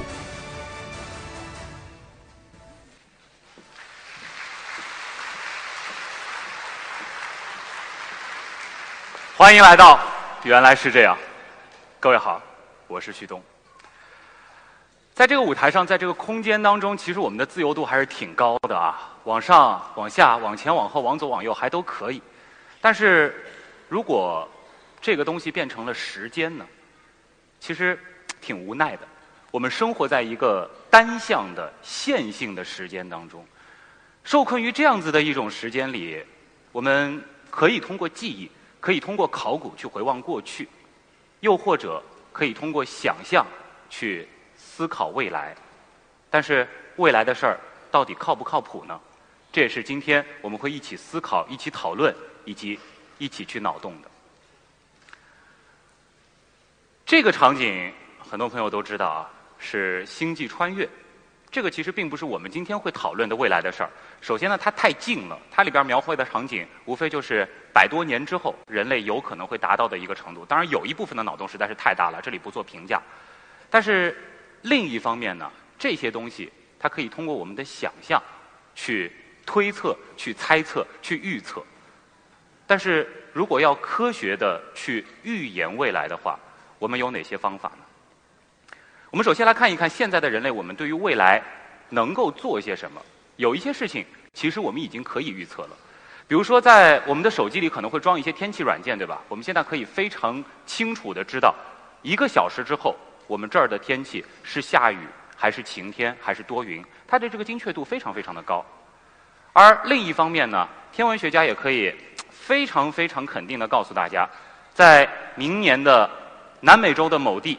在几点零几分可以目睹到一场日全食，而时甚发生的这个时间，甚至是可以精确到秒，这也是一种预测。还有比如说什么呢？啊，比如说你给我一大堆的碳十四原子，那其实我也可以非常自信的告诉你啊，这一堆原子当中，其中有一半会在五千三百七十年之后衰变成碳。这个。就是我们现在所能够预言的事情，而且我们对于这些东西还是可以有十足的把握的。那么接下来我们就要问：有什么东西我们是没法去预言的呢？刚才说了天气的例子，现在我们如果要问大家，明年四月二十九号绍兴的天气会是怎么样的？是晴天还是雨天？不要说现场的各位，或者说是我了。最顶尖的气象学家，他就算拥有最强的超级计算机，他也做不到这一点。又比如说，物理学家他也没有办法知道单颗的碳十四它会在什么时候衰变成氮。再比如说，地震学家他也没有办法去预测，像是下一次会在什么时候发生七点零级以上的地震，好让那个地方的人有所准备。这个背后其实并不是说我们现在的科学还不够的进步啊。可能在十年、二十年，甚至是一百年的时间里，有一些东西我们是真的没有办法去预测。这并不怪科学，而是怪这个世界本身。因为这个世界它本身就有很多不确定性的东西。这个其中大家比较熟悉的有量子世界的那种不确定性，其实也有混沌系统这种难以预知的特性。这个说的有点深。那么接下来呢，我们就要去展开我们的这个预测了。在这个之前，我们要先。做一个这样的思维游戏，我怎么样去信誓旦旦的告诉你未来的事情？怎么样让你们相信我后面讲的事情它有可能会发生呢？还是拿天气举例子。刚刚我们说了，我没有办法知道明年此时的天气，但是我可以这样问：跟你们打一个赌，明年的四月二十九号啊，在这一天之前，绍兴起码下过一场雨，对不对？这个概率是不是就无限趋近于百分之一百了？哎，到时候如果他他绍兴真的是没下雨啊，来上海堵我们，我请大家吃饭，听者有份。这就是我们今天可以讨论的一个前提。当我们把时间的尺度拉得很大很大之后，那些当下看来好像是概率微乎其微的事情，它发生的可能性就会无限的放大，直到几乎相当于必然发生。好，开始我们的时间之旅。首先，我们先来看看一万年之内的事情。说实话啊，这一部分反而是今天最难去预测的。没错，又一次提到了气候。我们先来看接下来的这一系列图。这是欧洲、非洲、南美洲、澳大利亚啊，这个东西，南极洲。这是北美洲，这是我们的亚洲。这是什么图呢？哎，有人发现了，好像和我们熟悉的这个地形图有一点区别，对不对？它少了冰盖，而且它的海岸线有点不一样。我们看一下我们在哪，这个就是我们现在的位置。它在海里。这张图呢是模拟了全球的海平面上升六十六米。它的原因是什么呢？就是假设整个的冰川全部融化之后，这个世界会变成怎样？哎，我们会发现，像绍兴这样平均海拔只有六到七米的地方，已经淹在海里了。所以未来一万年要买房，到山上去买啊。这样子的推测并不是毫无依据的，它来源于这样子一组数据。这是从1850年开始到2007年，有气象观测记录，这是严谨的气象观测记录以来整个的一个全球温度的变化趋势。我们会看到这样子的一条一条的线段，这些线段说明着什么呢？其实就是全球气候它有一个变暖的趋势，而且这个变暖的速度似乎是在加速。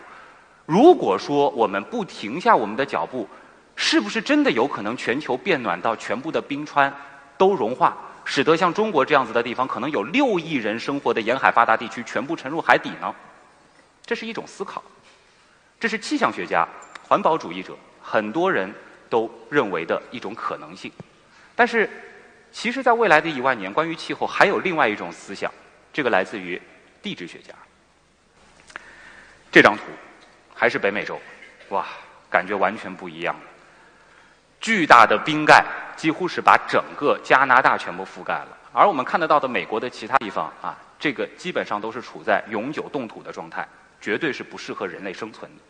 这个不是一个科学狂想，这样一个场景大约在两万到两万五千年前就真实的发生在北美洲。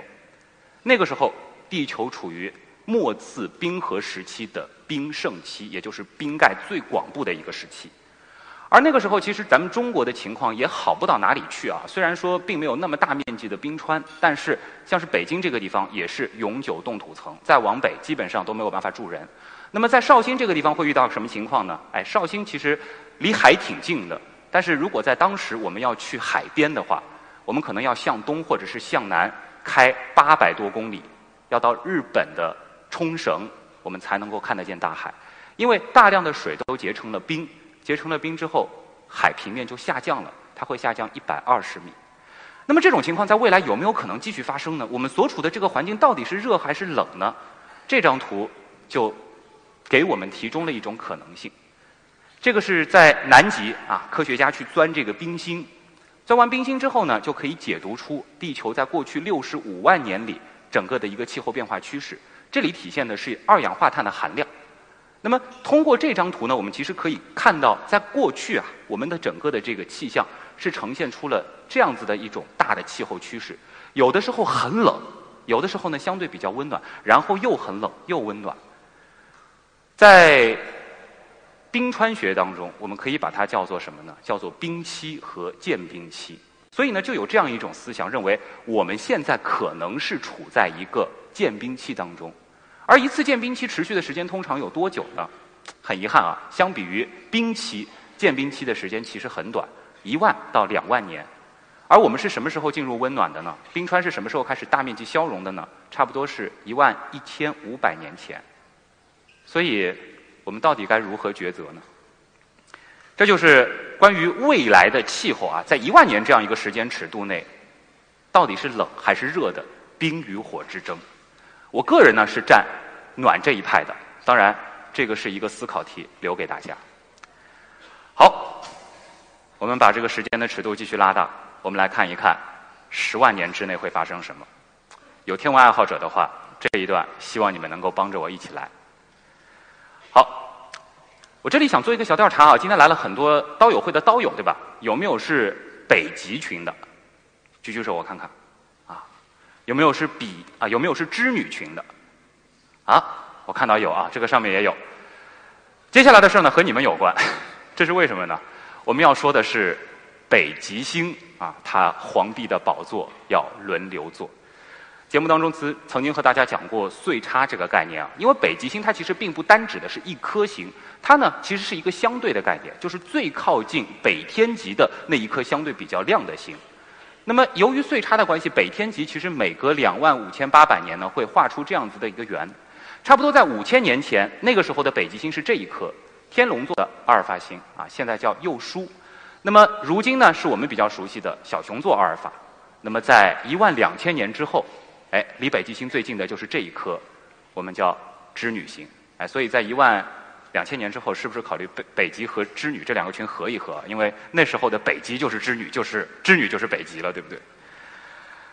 好，接下来我们再来看一看这个是什么。哦，很厉害啊！这像个形状像个什么？我觉得像个像个铲子，像不像？像个蝌蚪。哎呦，我听到有人说了。那我们再来认一个星座啊，这个是什么？勺子啊，啊，小朋友很熟悉啊，这个是北斗七星，对吧？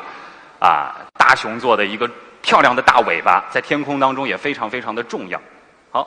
我们再来看一个，这个是什么？像个刀是吧？啊，我们数一数，它有几颗星？也是七颗星，对不对？那刚才的这三个东西，它们是什么？对，它们其实都是北斗七星。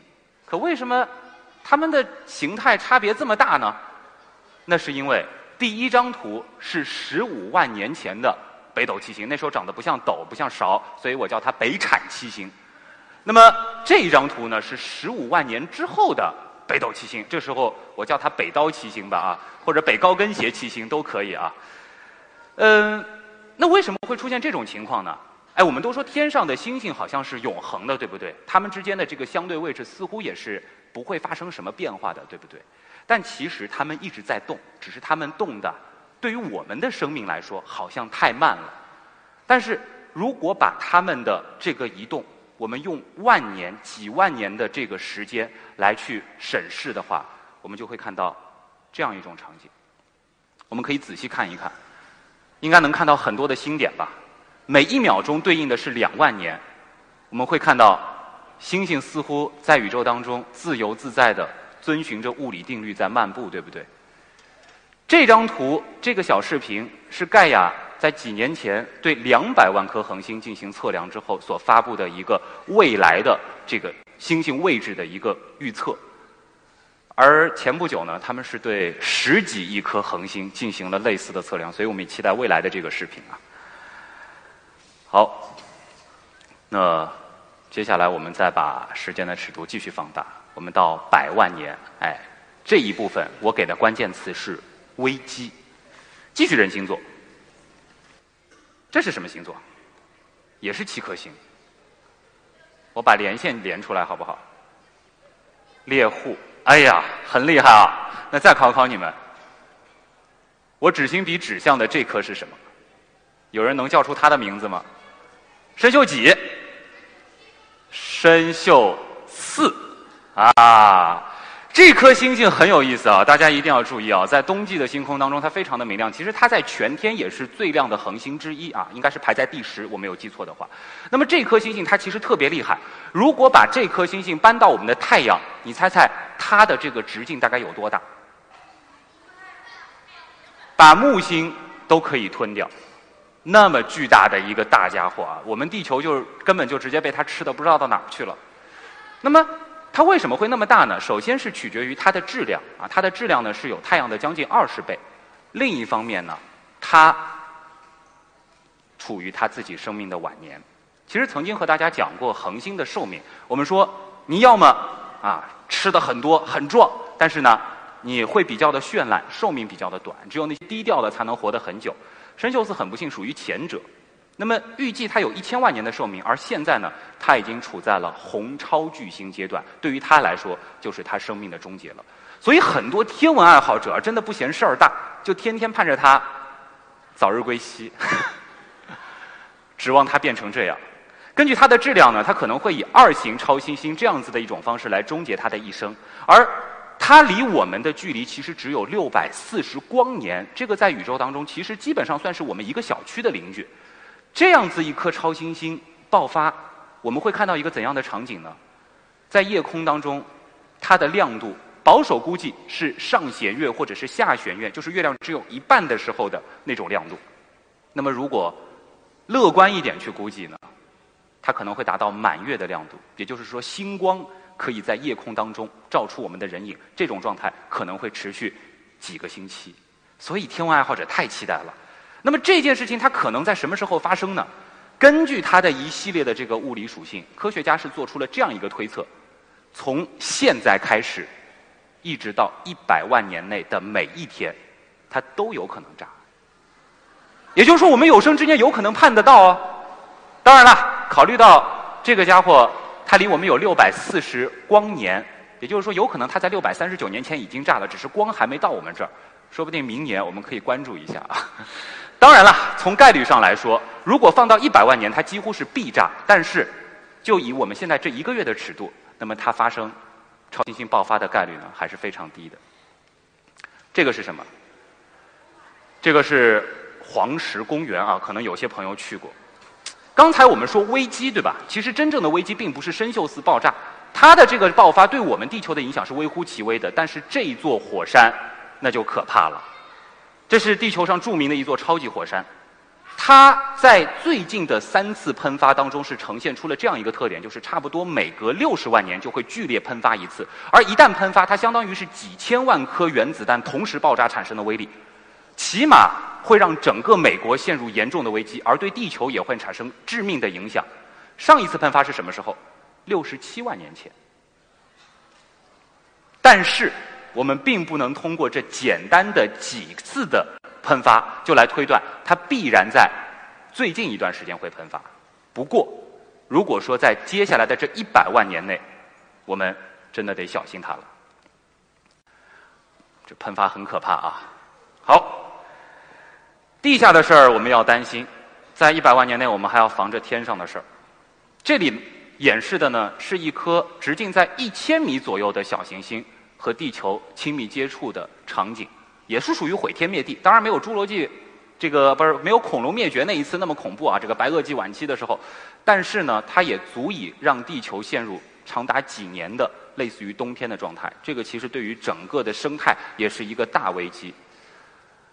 我们知道小行星其实撞地球它的概率本身很低，但是一旦把时间尺度拉到了一百万年。它和我们地球相撞的概率，那就变得极大极大，大到几乎会必然发生。而且在历史上，我们其实有多样的地质考古证据可以证实，其实是呈现出了这样一个规律，只是我们不知道它什么时候会来。为未来的人类祈祷一下啊！好，我们稍稍调整一下情绪，我们继续展开我们的时间之旅。我们看看千万年内会发生什么事情。这里呢？我给了一个词叫做“访客”，哎，我们猜猜这个访客是谁啊？水，这什么？水熊是吧？啊，这个小生物是不是特别特别的厉害？啊，这个小生物其实经常有一个说法，就是即使这个地球上绝大部分的生物都灭绝了，但是它依然有可能能够啊，怎么说啊？能够顽强的生存。好，接下来我们就欢迎水熊。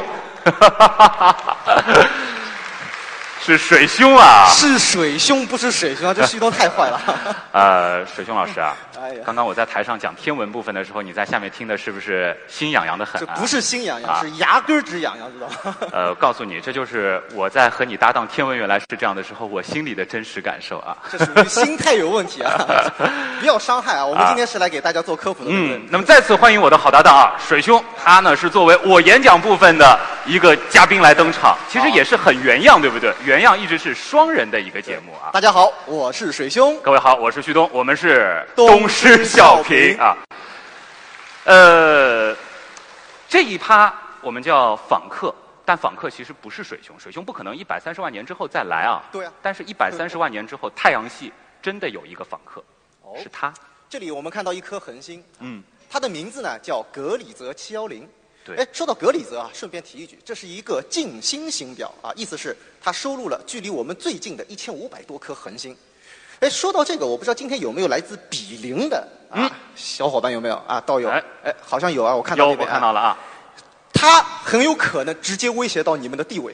哦，为什么呢对？呃，其实和前面旭东所说的北极星一样，离我们最近的恒星啊，这个宝座也是轮流坐庄。没错。那么在一百三十万年以后，很可能就是它会占据这个宝座，并且非常的近。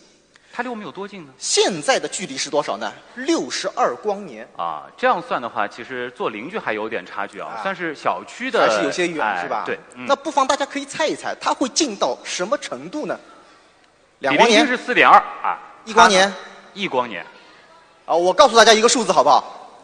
零点一七八光年。水兄啊，这个就已经不是邻居的概念了，这个属于直接进到家门口，对，直接跑到我房间里来了啊根据四月二十五号啊，盖亚卫星发布的最新的数据，嗯有百分之九十多的概率，它将进入到太阳系奥尔特云之内。哇！这就意味着它已经侵入我们的领地了，好不好？这个时候其实太阳系当中的很多天体可能就会直接受到它的影响，甚至是控制了。对，首先它是一颗 K 型的恒星啊，嗯也就是说它其实还还算比较亮。嗯，因此到那个时候，它将成为天空当中最亮的一颗恒星，和金星差不多。就天狼星的地位也不保还天狼大角，基本上就没 它的戏了啊。啊。另外，它既然已经进入了奥尔特云，那么大家可以想象一下，是不是有可能会造成很多的彗星？哎，会不会对柯伊伯带的天体造成很大的影响呢？嗯甚至，它有没有可能和太阳结伴而行？也就是说，那个时候太阳和格利泽七幺零有可能是一对双星系统。有没有这种可能呢？抱歉，我不太清楚。这个问未来的比邻星吧，这是新比邻星。那么接下来呢，我们再来看看更远的时候会发生什么。我们把这个时间拉到一亿年之内啊，这个时候呢，我觉得又有一件事儿是个大事儿，尤其是对于地球来说。嗯，那个时候啊，可能有一颗直径达到十公里的小行星哇，会和咱们的地球亲密接触。而地球上一次出现这种情况是在六千四五百万年前，嗯它带来的结果大家很熟悉是什么？恐龙灭绝。没错。嗯而因为我们有一亿年的这个时间了对，所以这样子的天际浩劫，它发生的概率就变得很大很大。是啊，这个旭东是亡我地球之心不死。怎 么能这样说呢？这个要怪得怪引力啊！呃 好，这个悲伤的事情我们先搁一下，好吧？嗯嗯，好，接下来我们来到了十亿年这个尺度啊，有个关键词叫循环。循环，嗯嗯，这里大家看到一张图啊，是我们银河系的想象图。这里给大家一个数字啊，二点五亿年。嗯，哎，跟我们银河系什么关系啊？其实，并不是我们银河系银河系没关系啊哎，实际上是我们太阳，也就是二点五亿年啊，是我们太阳绕银星转一周所需要花费的时间。哦太阳完成了一个公转，它过了个银河年，你姑且可以这么认为、啊。这一年够长的啊！对啊，但说实话，这个二点五亿年对于太阳或者对于我们来讲，这个意义不是特别大，因为在我们了解太阳运动之前，它其实已经转了好多圈了，对不对？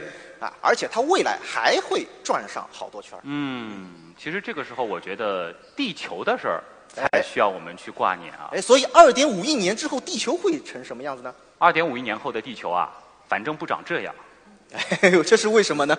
大家想一想，大陆会怎么样？嗯，会漂移，对，嗯，这个呢是从恐龙时代开始，一直到如今我们的一个海陆分布因为大陆其实会缓慢的漂移，但是它积累的这个时间足够长，它动的啊就很明显了。对。但是我们接下来要看的是，从现在开始往后差不多二点五亿年，地球的海陆分布会怎样？嗯，又揉成这个是我们熟悉的状态。然后我们会看到北美洲和南美洲开始融合，欧亚大陆和非洲融合起来，南极洲、大洋洲也都来凑热闹。最后，新的美洲和新的亚非欧南啊，这个大洋大陆 全部融合在一块儿。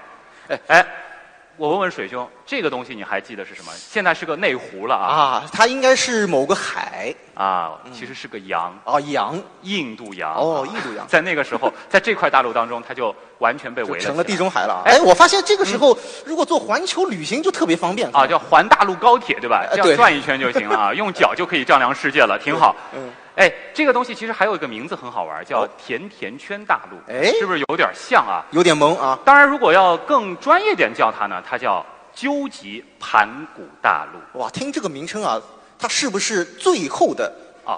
究极的意思，这倒未必，这更多呢，我觉得是一种文字的概念，就表示很远。嗯，所谓什么呢？所谓天下大陆啊，分久必合，合久必分啊。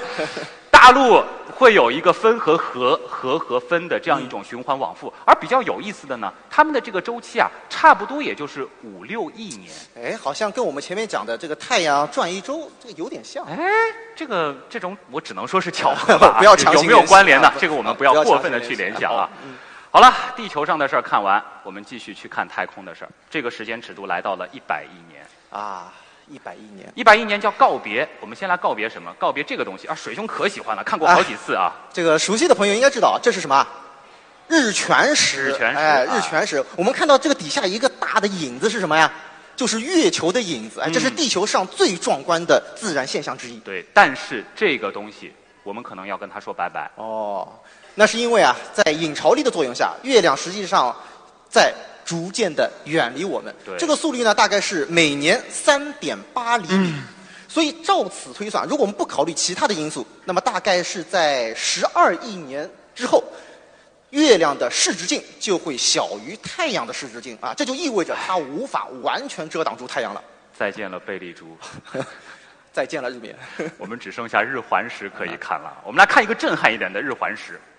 你看这个日环食怎么样？我 这哪是日环食，这是月球凌日啊！那这个是月球，当然这个不是十二亿年之后的日环食，这给大家做一下解释吧。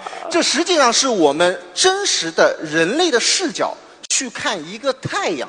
这太阳为什么那么大呢？这实际上是在四十亿至四十五亿年之后的太阳，它已经膨胀到把金星给吞没了。所以金星轨道那么大，但是月亮却那么小。对哎，而到那个时候，地球挺惨的啊。你就看地球的温度啊，估计是已经高达几百度了，嗯很多的金属已经开始融化了。但是事物可能会有两面性，一方面地球变炼狱了，但是另外一方面，比如说火星，哎，它有没有可能变好？哎又或者这个是现在的泰坦？泰坦，嗯，就是我们一一代其实会有一个推对有可能往外推，嗯，但是有一个问题啊，火星可能还好一些啊，这个离得比较近，因为它本身就在宜居带内。对，但是像泰坦，可能我们留给它的时间不多，因为啊整个太阳红巨星的阶段也就是几十万年。我懂你意思了，嗯就是如果说那个时候人类还只能够受限于太阳系，哎那真的好像有点对不起，如今我们科学家的努力了，是吧？我们应该是在更远的地方了。嗯但是如果说我能够活到那个时候，或者说以某种形式吧，让我能够见证那一刻的太阳，我觉得有一个地方值得推荐啊。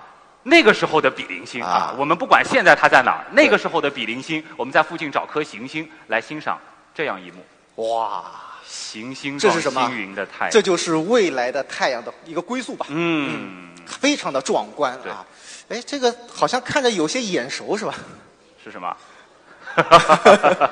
这是我们天文原来是这样的 logo 啊对一，个背景其实这种场景真的很美，因为你在夜空当中直接会看到一个庞然大物啊，很震撼。非常大我们这里啊，建议一下我们这次的主赞助商中汇旅好不好？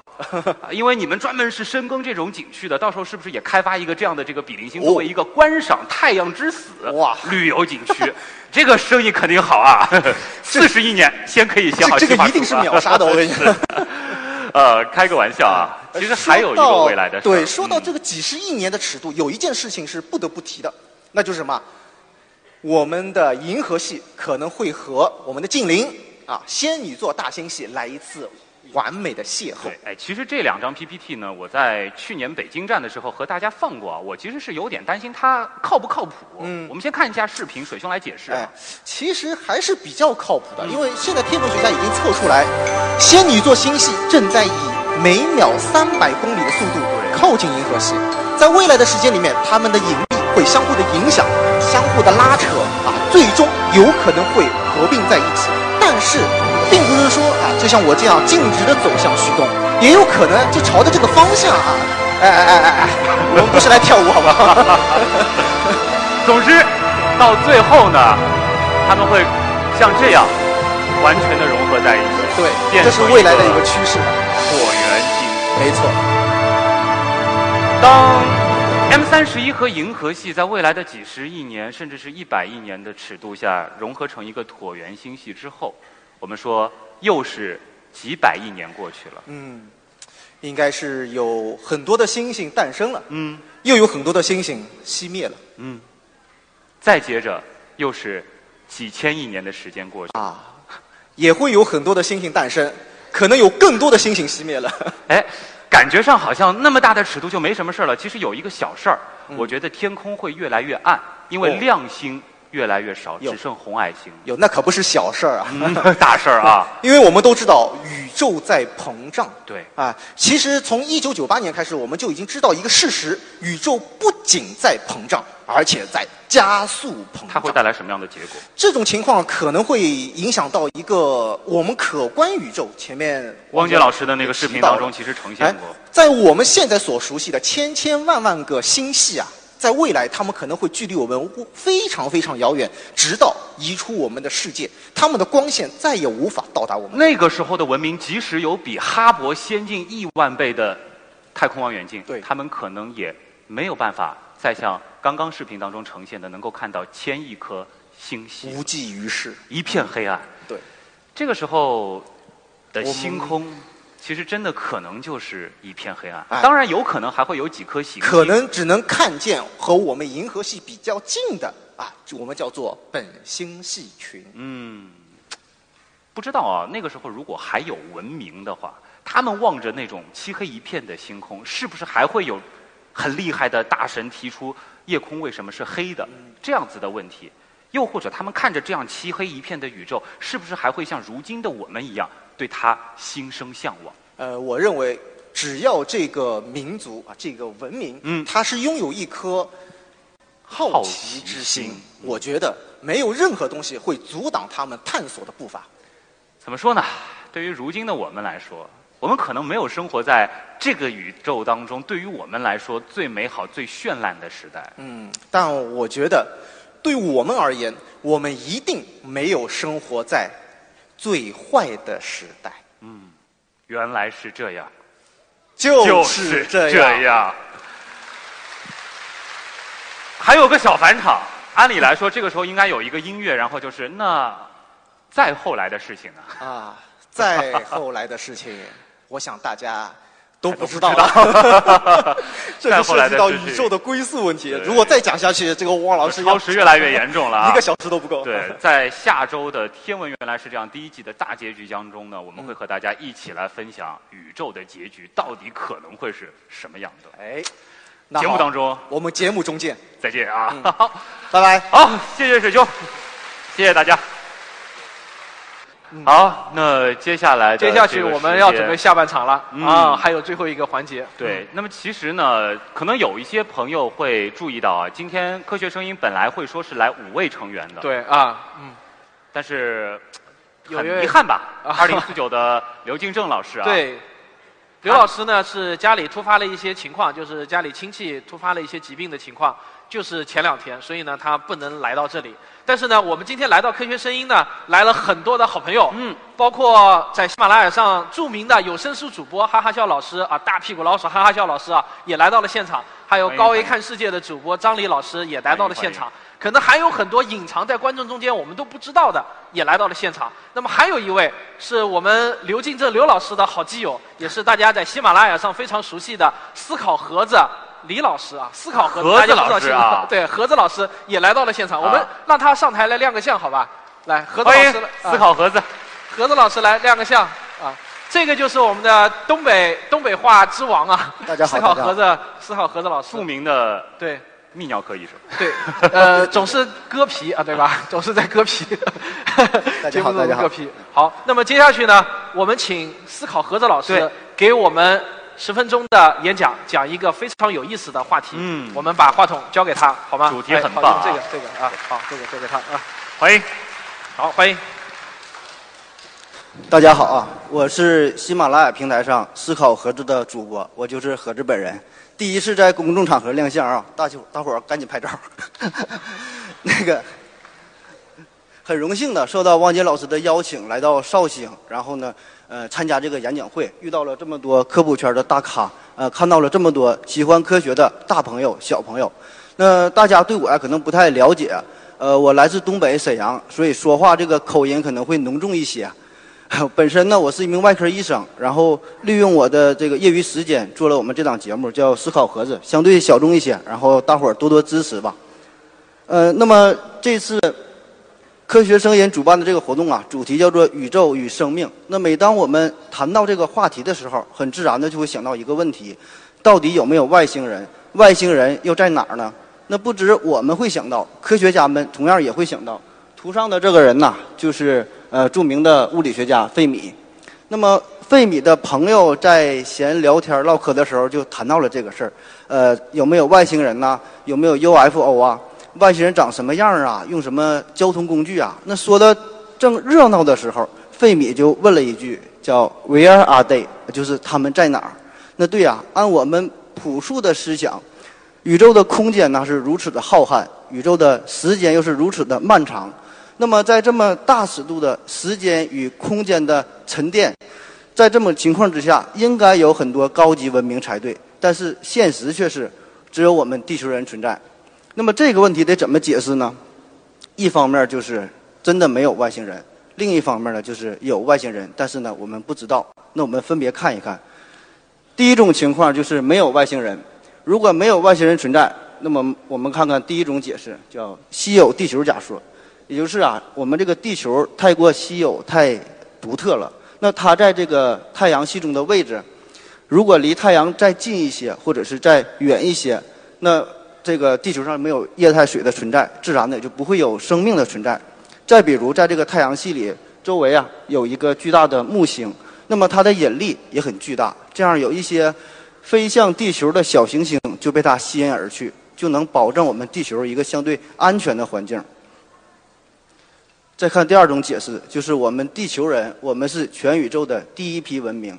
那么现在我们推测，宇宙的年龄是一百三十八亿年，地球的年龄呢是四十六亿年。那么这个时间呢，我们会感觉非常非常的漫长。但是对于宇宙来说，在在它诞生的早期，充满着各种致命的射线；而对于我们地球来说，早期的环境也是不适宜生命的出现。所以，只有经过了漫长的积累，才诞生出我们人类，才产生了文明。所以我们很荣幸的是，宇宙中的第一批文明还没有其他的外星人。呃，第三种解释叫大过滤器理论。这个过滤器啊，就像是筛子一样，有些东西能够通过，有些东西不能通过。那么对于生命的进化也是如此。比如说眼睛的出现、真核细胞的出现，这些呢都是一层又一层的屏障。那么说一个最简单的例子，恐龙。恐龙呢曾经称霸地球长达1.5亿年之久，这么长的时间，但遗憾的是，恐龙就没有能突破大脑进化这一关。那么最后，由于这个小行星的撞击，它就灭亡了。而我们人类很幸运哈，只用了几百万年的时间，就突破了大脑进化这个屏障，那么产生了更高级的文明。所以现在如果有这个小行星冲向我们地球，我们可以提前预测它的轨道，甚至可以用导弹呐改变它的方向，我们就可以逃过一劫。但是这种高科技的进步，并不一定都是好事儿。那为什么这么说？因为随着我们科技的发展，以后这个核武器的门槛可能越来越低，出现更多的超级细菌、超级病毒，甚至是不可控的这个人工智能，甚至是人造黑洞等等吧。那么这些东西都可能把我们人类给毁灭掉。所以爱因斯坦说过这么一句话：“呃，我不知道第三次世界大战使用的是什么武器，但是第四次使用的就是木棍。”所以我们也可以幻想哈，在宇宙的深处啊，也许有着同样的一颗蓝色的星球。在那上边呢，呃，也产生了文明，跟我们人类差不多，也是呃产生出呃制造出了这个核武器。但不幸的是，他们都毁灭于一次核战争，所以我们自然就发现不了他们了。那好了，再看另外一个方面，就是如果有外星人存在，那我们为什么没有发现他呢？我用一系列的成语啊，来简单的概括一下。呃，第一个叫做鸡同鸭讲。就是外星人呢，也试图与我们联系，也发来了很多的信号，但是呢，我们听不懂，就像我们给古人打电话一样，他根本接收不到这些信号，所以呢，我们就感觉并没有外星人的存在。第二个成语啊，叫视如草芥，这什么意思呢？就是呃，瞧不起，非常的鄙视。那比如说有一些外星人存在，他们的这个文明程度啊，比我们不知道要高到哪里去了，所以呢。他根本就瞧不起我们，我们在他的眼里啊，就像是蚂蚁一样，甚至连蚂蚁都不如，所以他不会跟我们联系的。呃，下个成语叫韬光养晦，呃，本意呢就是形容非常的低调，隐藏自己的实力。那么前一阵儿有个这个小说非常火，叫《三体》嘛，这里边就提出了黑暗森林法则，宇宙啊就像一个黑暗森林一样，那么每一个文明就是一个带枪的。呃，猎人，所以我们要做的就是隐藏自己的实力，一旦暴露出来，那么就意味着灭亡。好，下一个成语叫做“弹指之间”。弹指之间呢，本意是说这个时间非常短，过得非常快。那么，我想用这个成语啊，就是来形容一下我们人类自从诞生以来，呃，产生了文明这段时间，如果与这个宇宙的尺度相比较的话，那么实在是。太短暂了，我们可以把这个一百三十八亿年，呃，把它看成是一年的话，换算成一年的话，那么我们人类的出现是在这个十二月三十一号，就是最后一天，而所有我们现代化的文明这些科技能够想到的，都是出现在二十三点五十九分，呃，比如说远的这个金字塔的建造啊，呃，到火车的发明、电灯的发明啊、计算机的使用、手机的使用，都是在这最后一分钟，所以这么短暂的时间呢。就很可能让我们错过了与这个其他的外星人，就是跟他擦肩而过了啊，并没有联系上。下一个成语叫居高临下，呃，也叫动物园假说。呃，我想大家也也一定会有过类似的想法，就是我们的地球就像是外星人的一个动物园一样，就是一个自然保护区。那么他们呢，并不直接联系我们，也不干涉我们，就是让我们呃自己在这里生长。他们只是呃偷偷的研究我们，甚至这个太阳系都是外星人实验室里的一个呃培养皿一样。那么把我们与真正的宇宙隔离开来，所以我们也不会发现外星人的存在。呃，下一个成语叫以假乱真，这个呢也叫天文馆假说。那。去过天文馆的各位朋友可能知道哈，就我们看到那些星图、那些星象啊，很多并不是真实存在的，而是一种呃模拟的星空。那同样，我们探索的这个宇宙啊，也可能就是外星人制造的假象。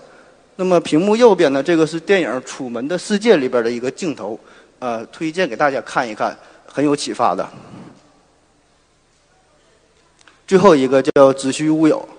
呃，这个就更有点颠覆我们的认知了，不仅是一个科学问题，更是一个哲学问题。那么，有个说法叫做“缸中之脑”哈，我们可以设想一下，当你熟睡的时候，有一个疯狂的科学家把你的大脑啊取了出来，然后呢放到了营养液之中，然后呢连上了呃这个各种电极，连上了电脑。那么你所有的想法，比如说你感觉在品这个品尝美味啊，你在听课呀，你在考试啊，这些都是外星人输入的一些代码，让你产生的这种感觉。就比如说你现在参加这个演讲会，听我这场演讲，实际上啊，只是这个汪杰老师在这个营养液中滴了几滴神奇的药水，让你模拟出这种感觉。好了，刚才呀说了这么多，也并没有从根本上解释关于外星的这个问题。不过没关系，这个问题啊就留给呃在场的小朋友。希望大家呢能保持着这颗好奇心，探索更广阔的宇宙，让我们拼命探索，不计后果。谢谢大家。啊，还有一个事儿，还有一个事儿，那个，呃，这是我的我的好兄弟哈，回到二零四九的刘敬正老师，私下呢叫他刘院长，也叫他老刘。然后呢，他是因为临时有一些特殊的情况，实在是没办法来到现场，然后委托我向大家呃道个歉吧。那个希望大伙儿呢能够继续支持他的节目，要支持老刘哈。然后呢，也支持科学声音，顺便呢支持一下思考盒子，谢谢大家。那么。关于什么是科学哈，下面继续有请这个呃科学声音的老师们为我们继续解读，谢谢谢谢。好，谢谢思考盒子。好，好，好，剩下我来。嗯，他刚才问了一个问题，那就是什么是科学？这个问题其实不太不是那么好回答的。我们经常会把科学当做一个形容词去使用，比如说你干事儿太不科学了，这实际上就是拿科学当做一个形容词去使用了。它等同于好或者正确。我们会形成一种思一种思维观念，就认为我凡是认为好的或者是正确的，我都把它算到科学的范畴之内。这样做是对的吗？科学真是这样的吗？那么我们古代的四大发明算不算科学呢？不，实际上四大发明并不是科学。那四大发明是什么呢？四大科明发明是技术。那么科学和技术现在经常是一起混着提的。那么科学和技术又有什么区别呢？科学问的是这个东西它是什么，它是为什么，它是一个认知。但技术它关心的是我要干什么，我要通过技术来获得收益。这两个目标是不一样的，而且。科学和技术的判断标准也是不一样的。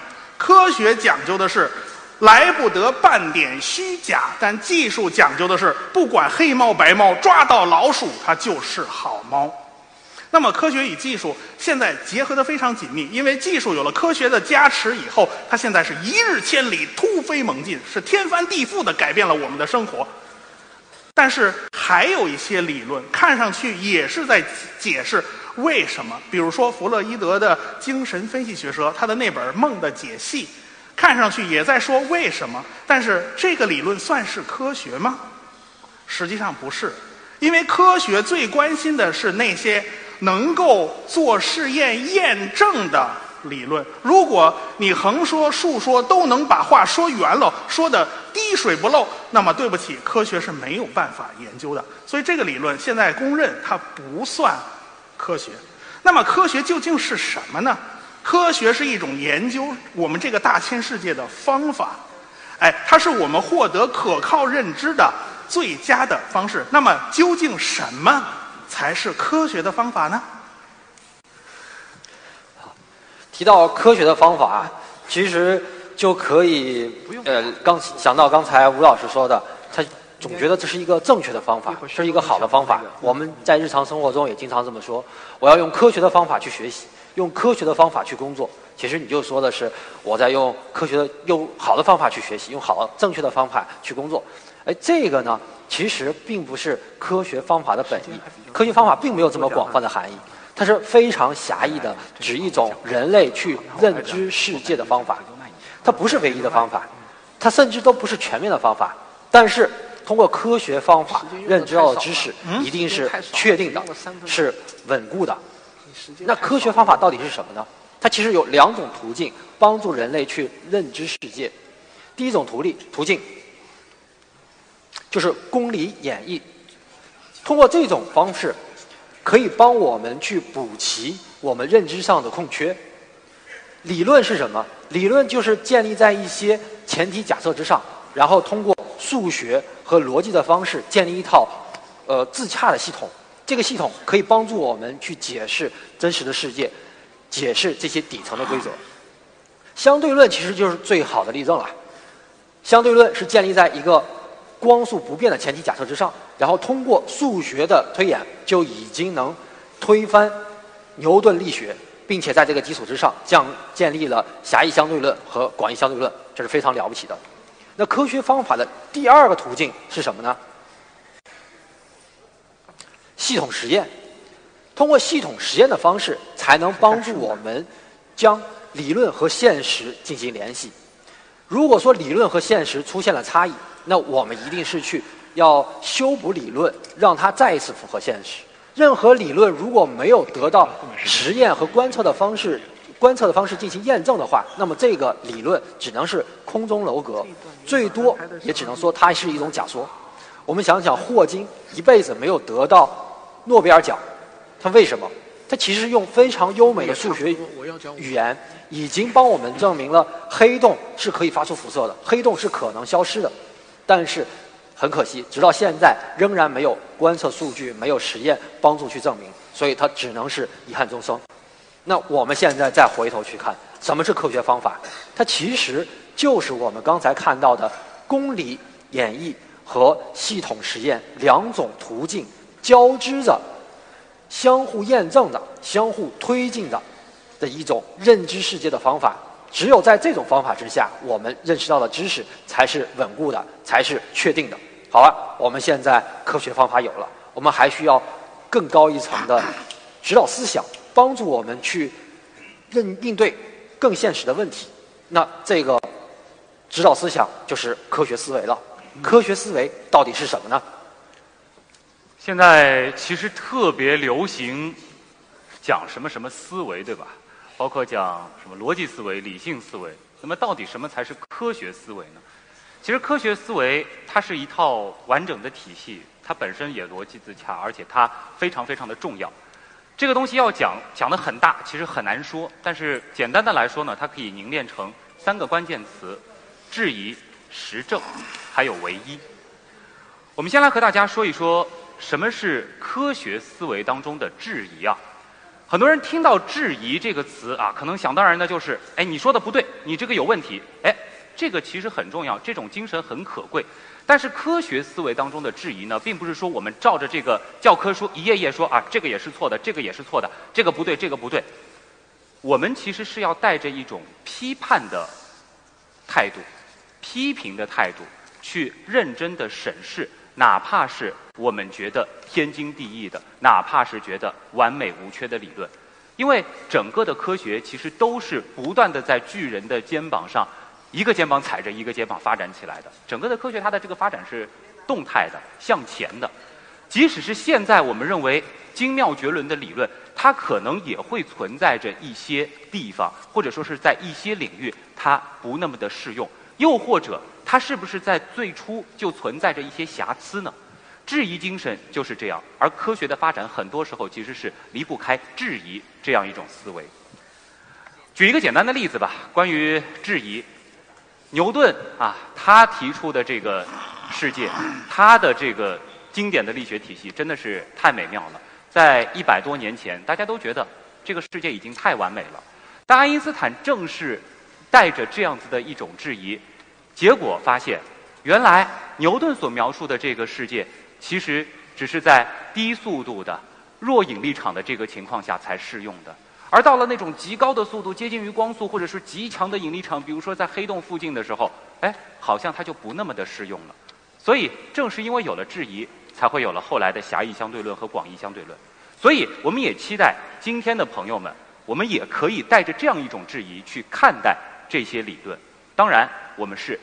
一边批评的，一边去学习和接受，直到你真的能够觉得我可以去推翻它，或者是给它进行一个补充。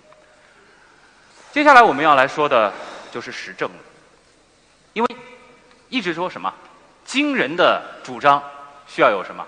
需要有惊人的结论，需要有惊人的证据。我们必须要有证据。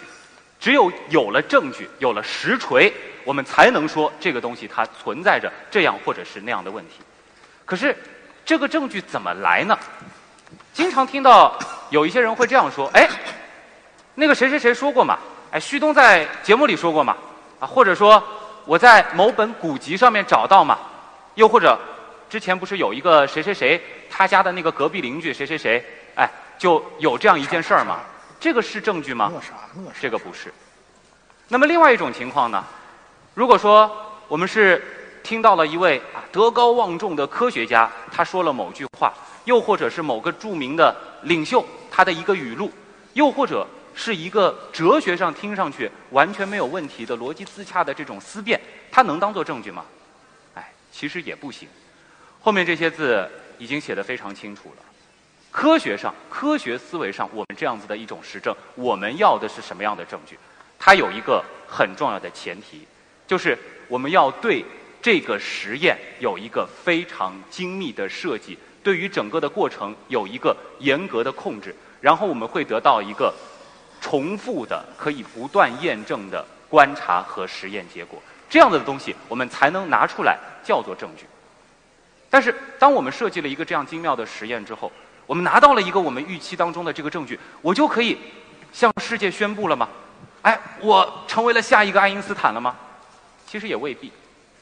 接下来我们就要谈到的是科学思维非常重要的一个关键词，那就是唯一。这个唯一不是说我只做做了唯一的这一次实验，得到了这唯一的结果，我就可以拿来作为一个普世性的科学规律的。这个唯一是代表着这个自然规律或者是科学理论，它是有一个普世的一个概念。也就是说，无论是谁，今天是旭东做了这个实验。明天谁看到了我的文章，他做了一个实验，后天又有一个人做了一个实验，无论是人还是时间还是地点，这个地点的概念就是我今天在绍兴做了实验，明天有人在北京做了实验，又或者到美国又去做了一个实验，只要按照我的这个实验步骤，我的整个的这个过程，他所得到的这个结果都是一致的时候，我们才能说这个结论是可信的。这个就是为什么如今论文要发表，为什么会有科学共同体这个概念了？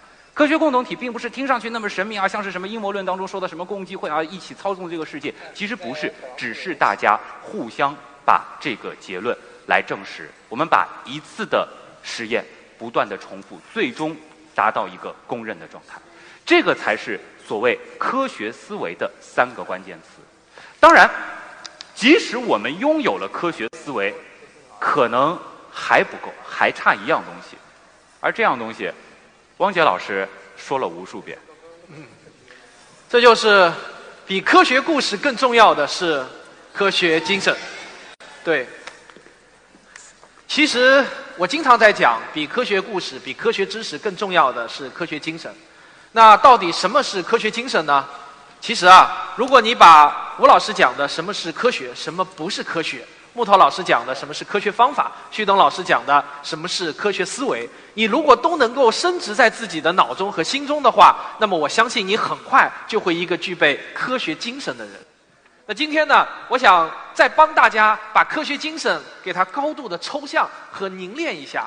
我们先来看这些词儿，我这里列举了很多词，这些每一个词都是代表着人的一个优秀的一个品质，对吧？那么，我想问大家，在这些每一个的你们都想具备的优秀品质里头，只有两个词是代表科学精神的，其他并不代表科学精神。你们能找出来吗？第一个，实证；第二个，哎，第二个是，对，逻辑啊，已经说来了。实证和逻辑其实就是科学精神的精髓，凡事儿。我们都要讲证据，凡事儿我们都要讲逻辑。那么，到底什么才是证据呢？并不是说我今天做了一件事情，比如说鸡每天早上都会叫，然后鸡一叫天就亮了。那鸡叫会让天，鸡可以把天给叫亮，这个算不算是鸡把叫天给叫亮的证据呢？不能算，因为它只是前后关系，不是因果关系。要搞清楚什么才是真正的证据，这就是一门很大很大的学问。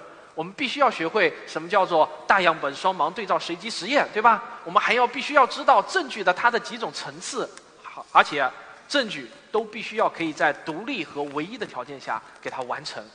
那么什么又是逻辑呢？逻辑啊，就是用数学的方式进行推演，从几个大家不证自明的几个公理开始，我们一点一点往前推演，这个叫做逻辑。那么具备科学精神的人呢，往往和普通人啊，就是不具备科学精神的人呢，他们有一些气质上的差别。什么样的差别呢？比如说啊，我就是这样的一个人，在我的心中始终有两条。第一条就是一切常识都可以质疑，比如说流传了几千年的食物相克的常识，吃螃蟹和吃柿子一起吃就会坏肚子，对不对？那么我就想质疑一下，有没有证据？是不是真的可以一起吃？我就真的吃过，我发现我没事。后来三幺五晚会还打假了，果真还没有事。其实像这样子流传几千年的这种这种话和常识啊，很多。比如说，大家都知道的所谓的喝凉水会拉肚子，对吧？还有啊，橘子吃多了、瓜子吃多了会上火，嗯，还有很多类似的这种老人说或者古人云。那么在我心中，所有的这些常识，我都可以去质疑，我可以去批判的学习和接受。那么第二条就是所有的直觉都值得怀疑。什么是直觉啊？眼见未必为实。我们在很多人看魔术的时候，你根本不能区分出它是魔术还是真实的，对吧？因为你眼睛看到的是很容易被欺骗的，甚至不是眼睛看到的，我们日我们大家觉得天经地义的事情，也很有可能是不正确的。比如说，时间对于每个人来说都是一样的，不论是你的时间还是我的时间，走的都是一样快慢的。然而，爱因斯坦在一百多年前他就告诉我们。原来时间是相对的，我们都被我们的直觉所欺骗了。当我们在一艘宇宙飞船上以很快的速度远离地球的时候，在宇宙飞船上的人的时间和我们在地球上人的时间，它是不一样的。这就是直觉欺骗了我们。所以啊，所有的直觉都值得怀疑，但是光有怀疑还不够，我们还得去实证，还得去探索，还得有理性的精神。归根到底啊，如果一定要用一个词来描述科学精神的话，那么我觉得这个最好的词就是这四个字：求真、务实。科学是来不得半点虚假的，它是我们获得可靠知识的最佳途径。科学不问信与不信，它只问理解与不理解。今天我们学习科学。不是因为它简单而是因为它很难。我是旭东。我是王木头。我是吴京平。我是汪杰。我们是科学声音谢谢大家。谢谢大家。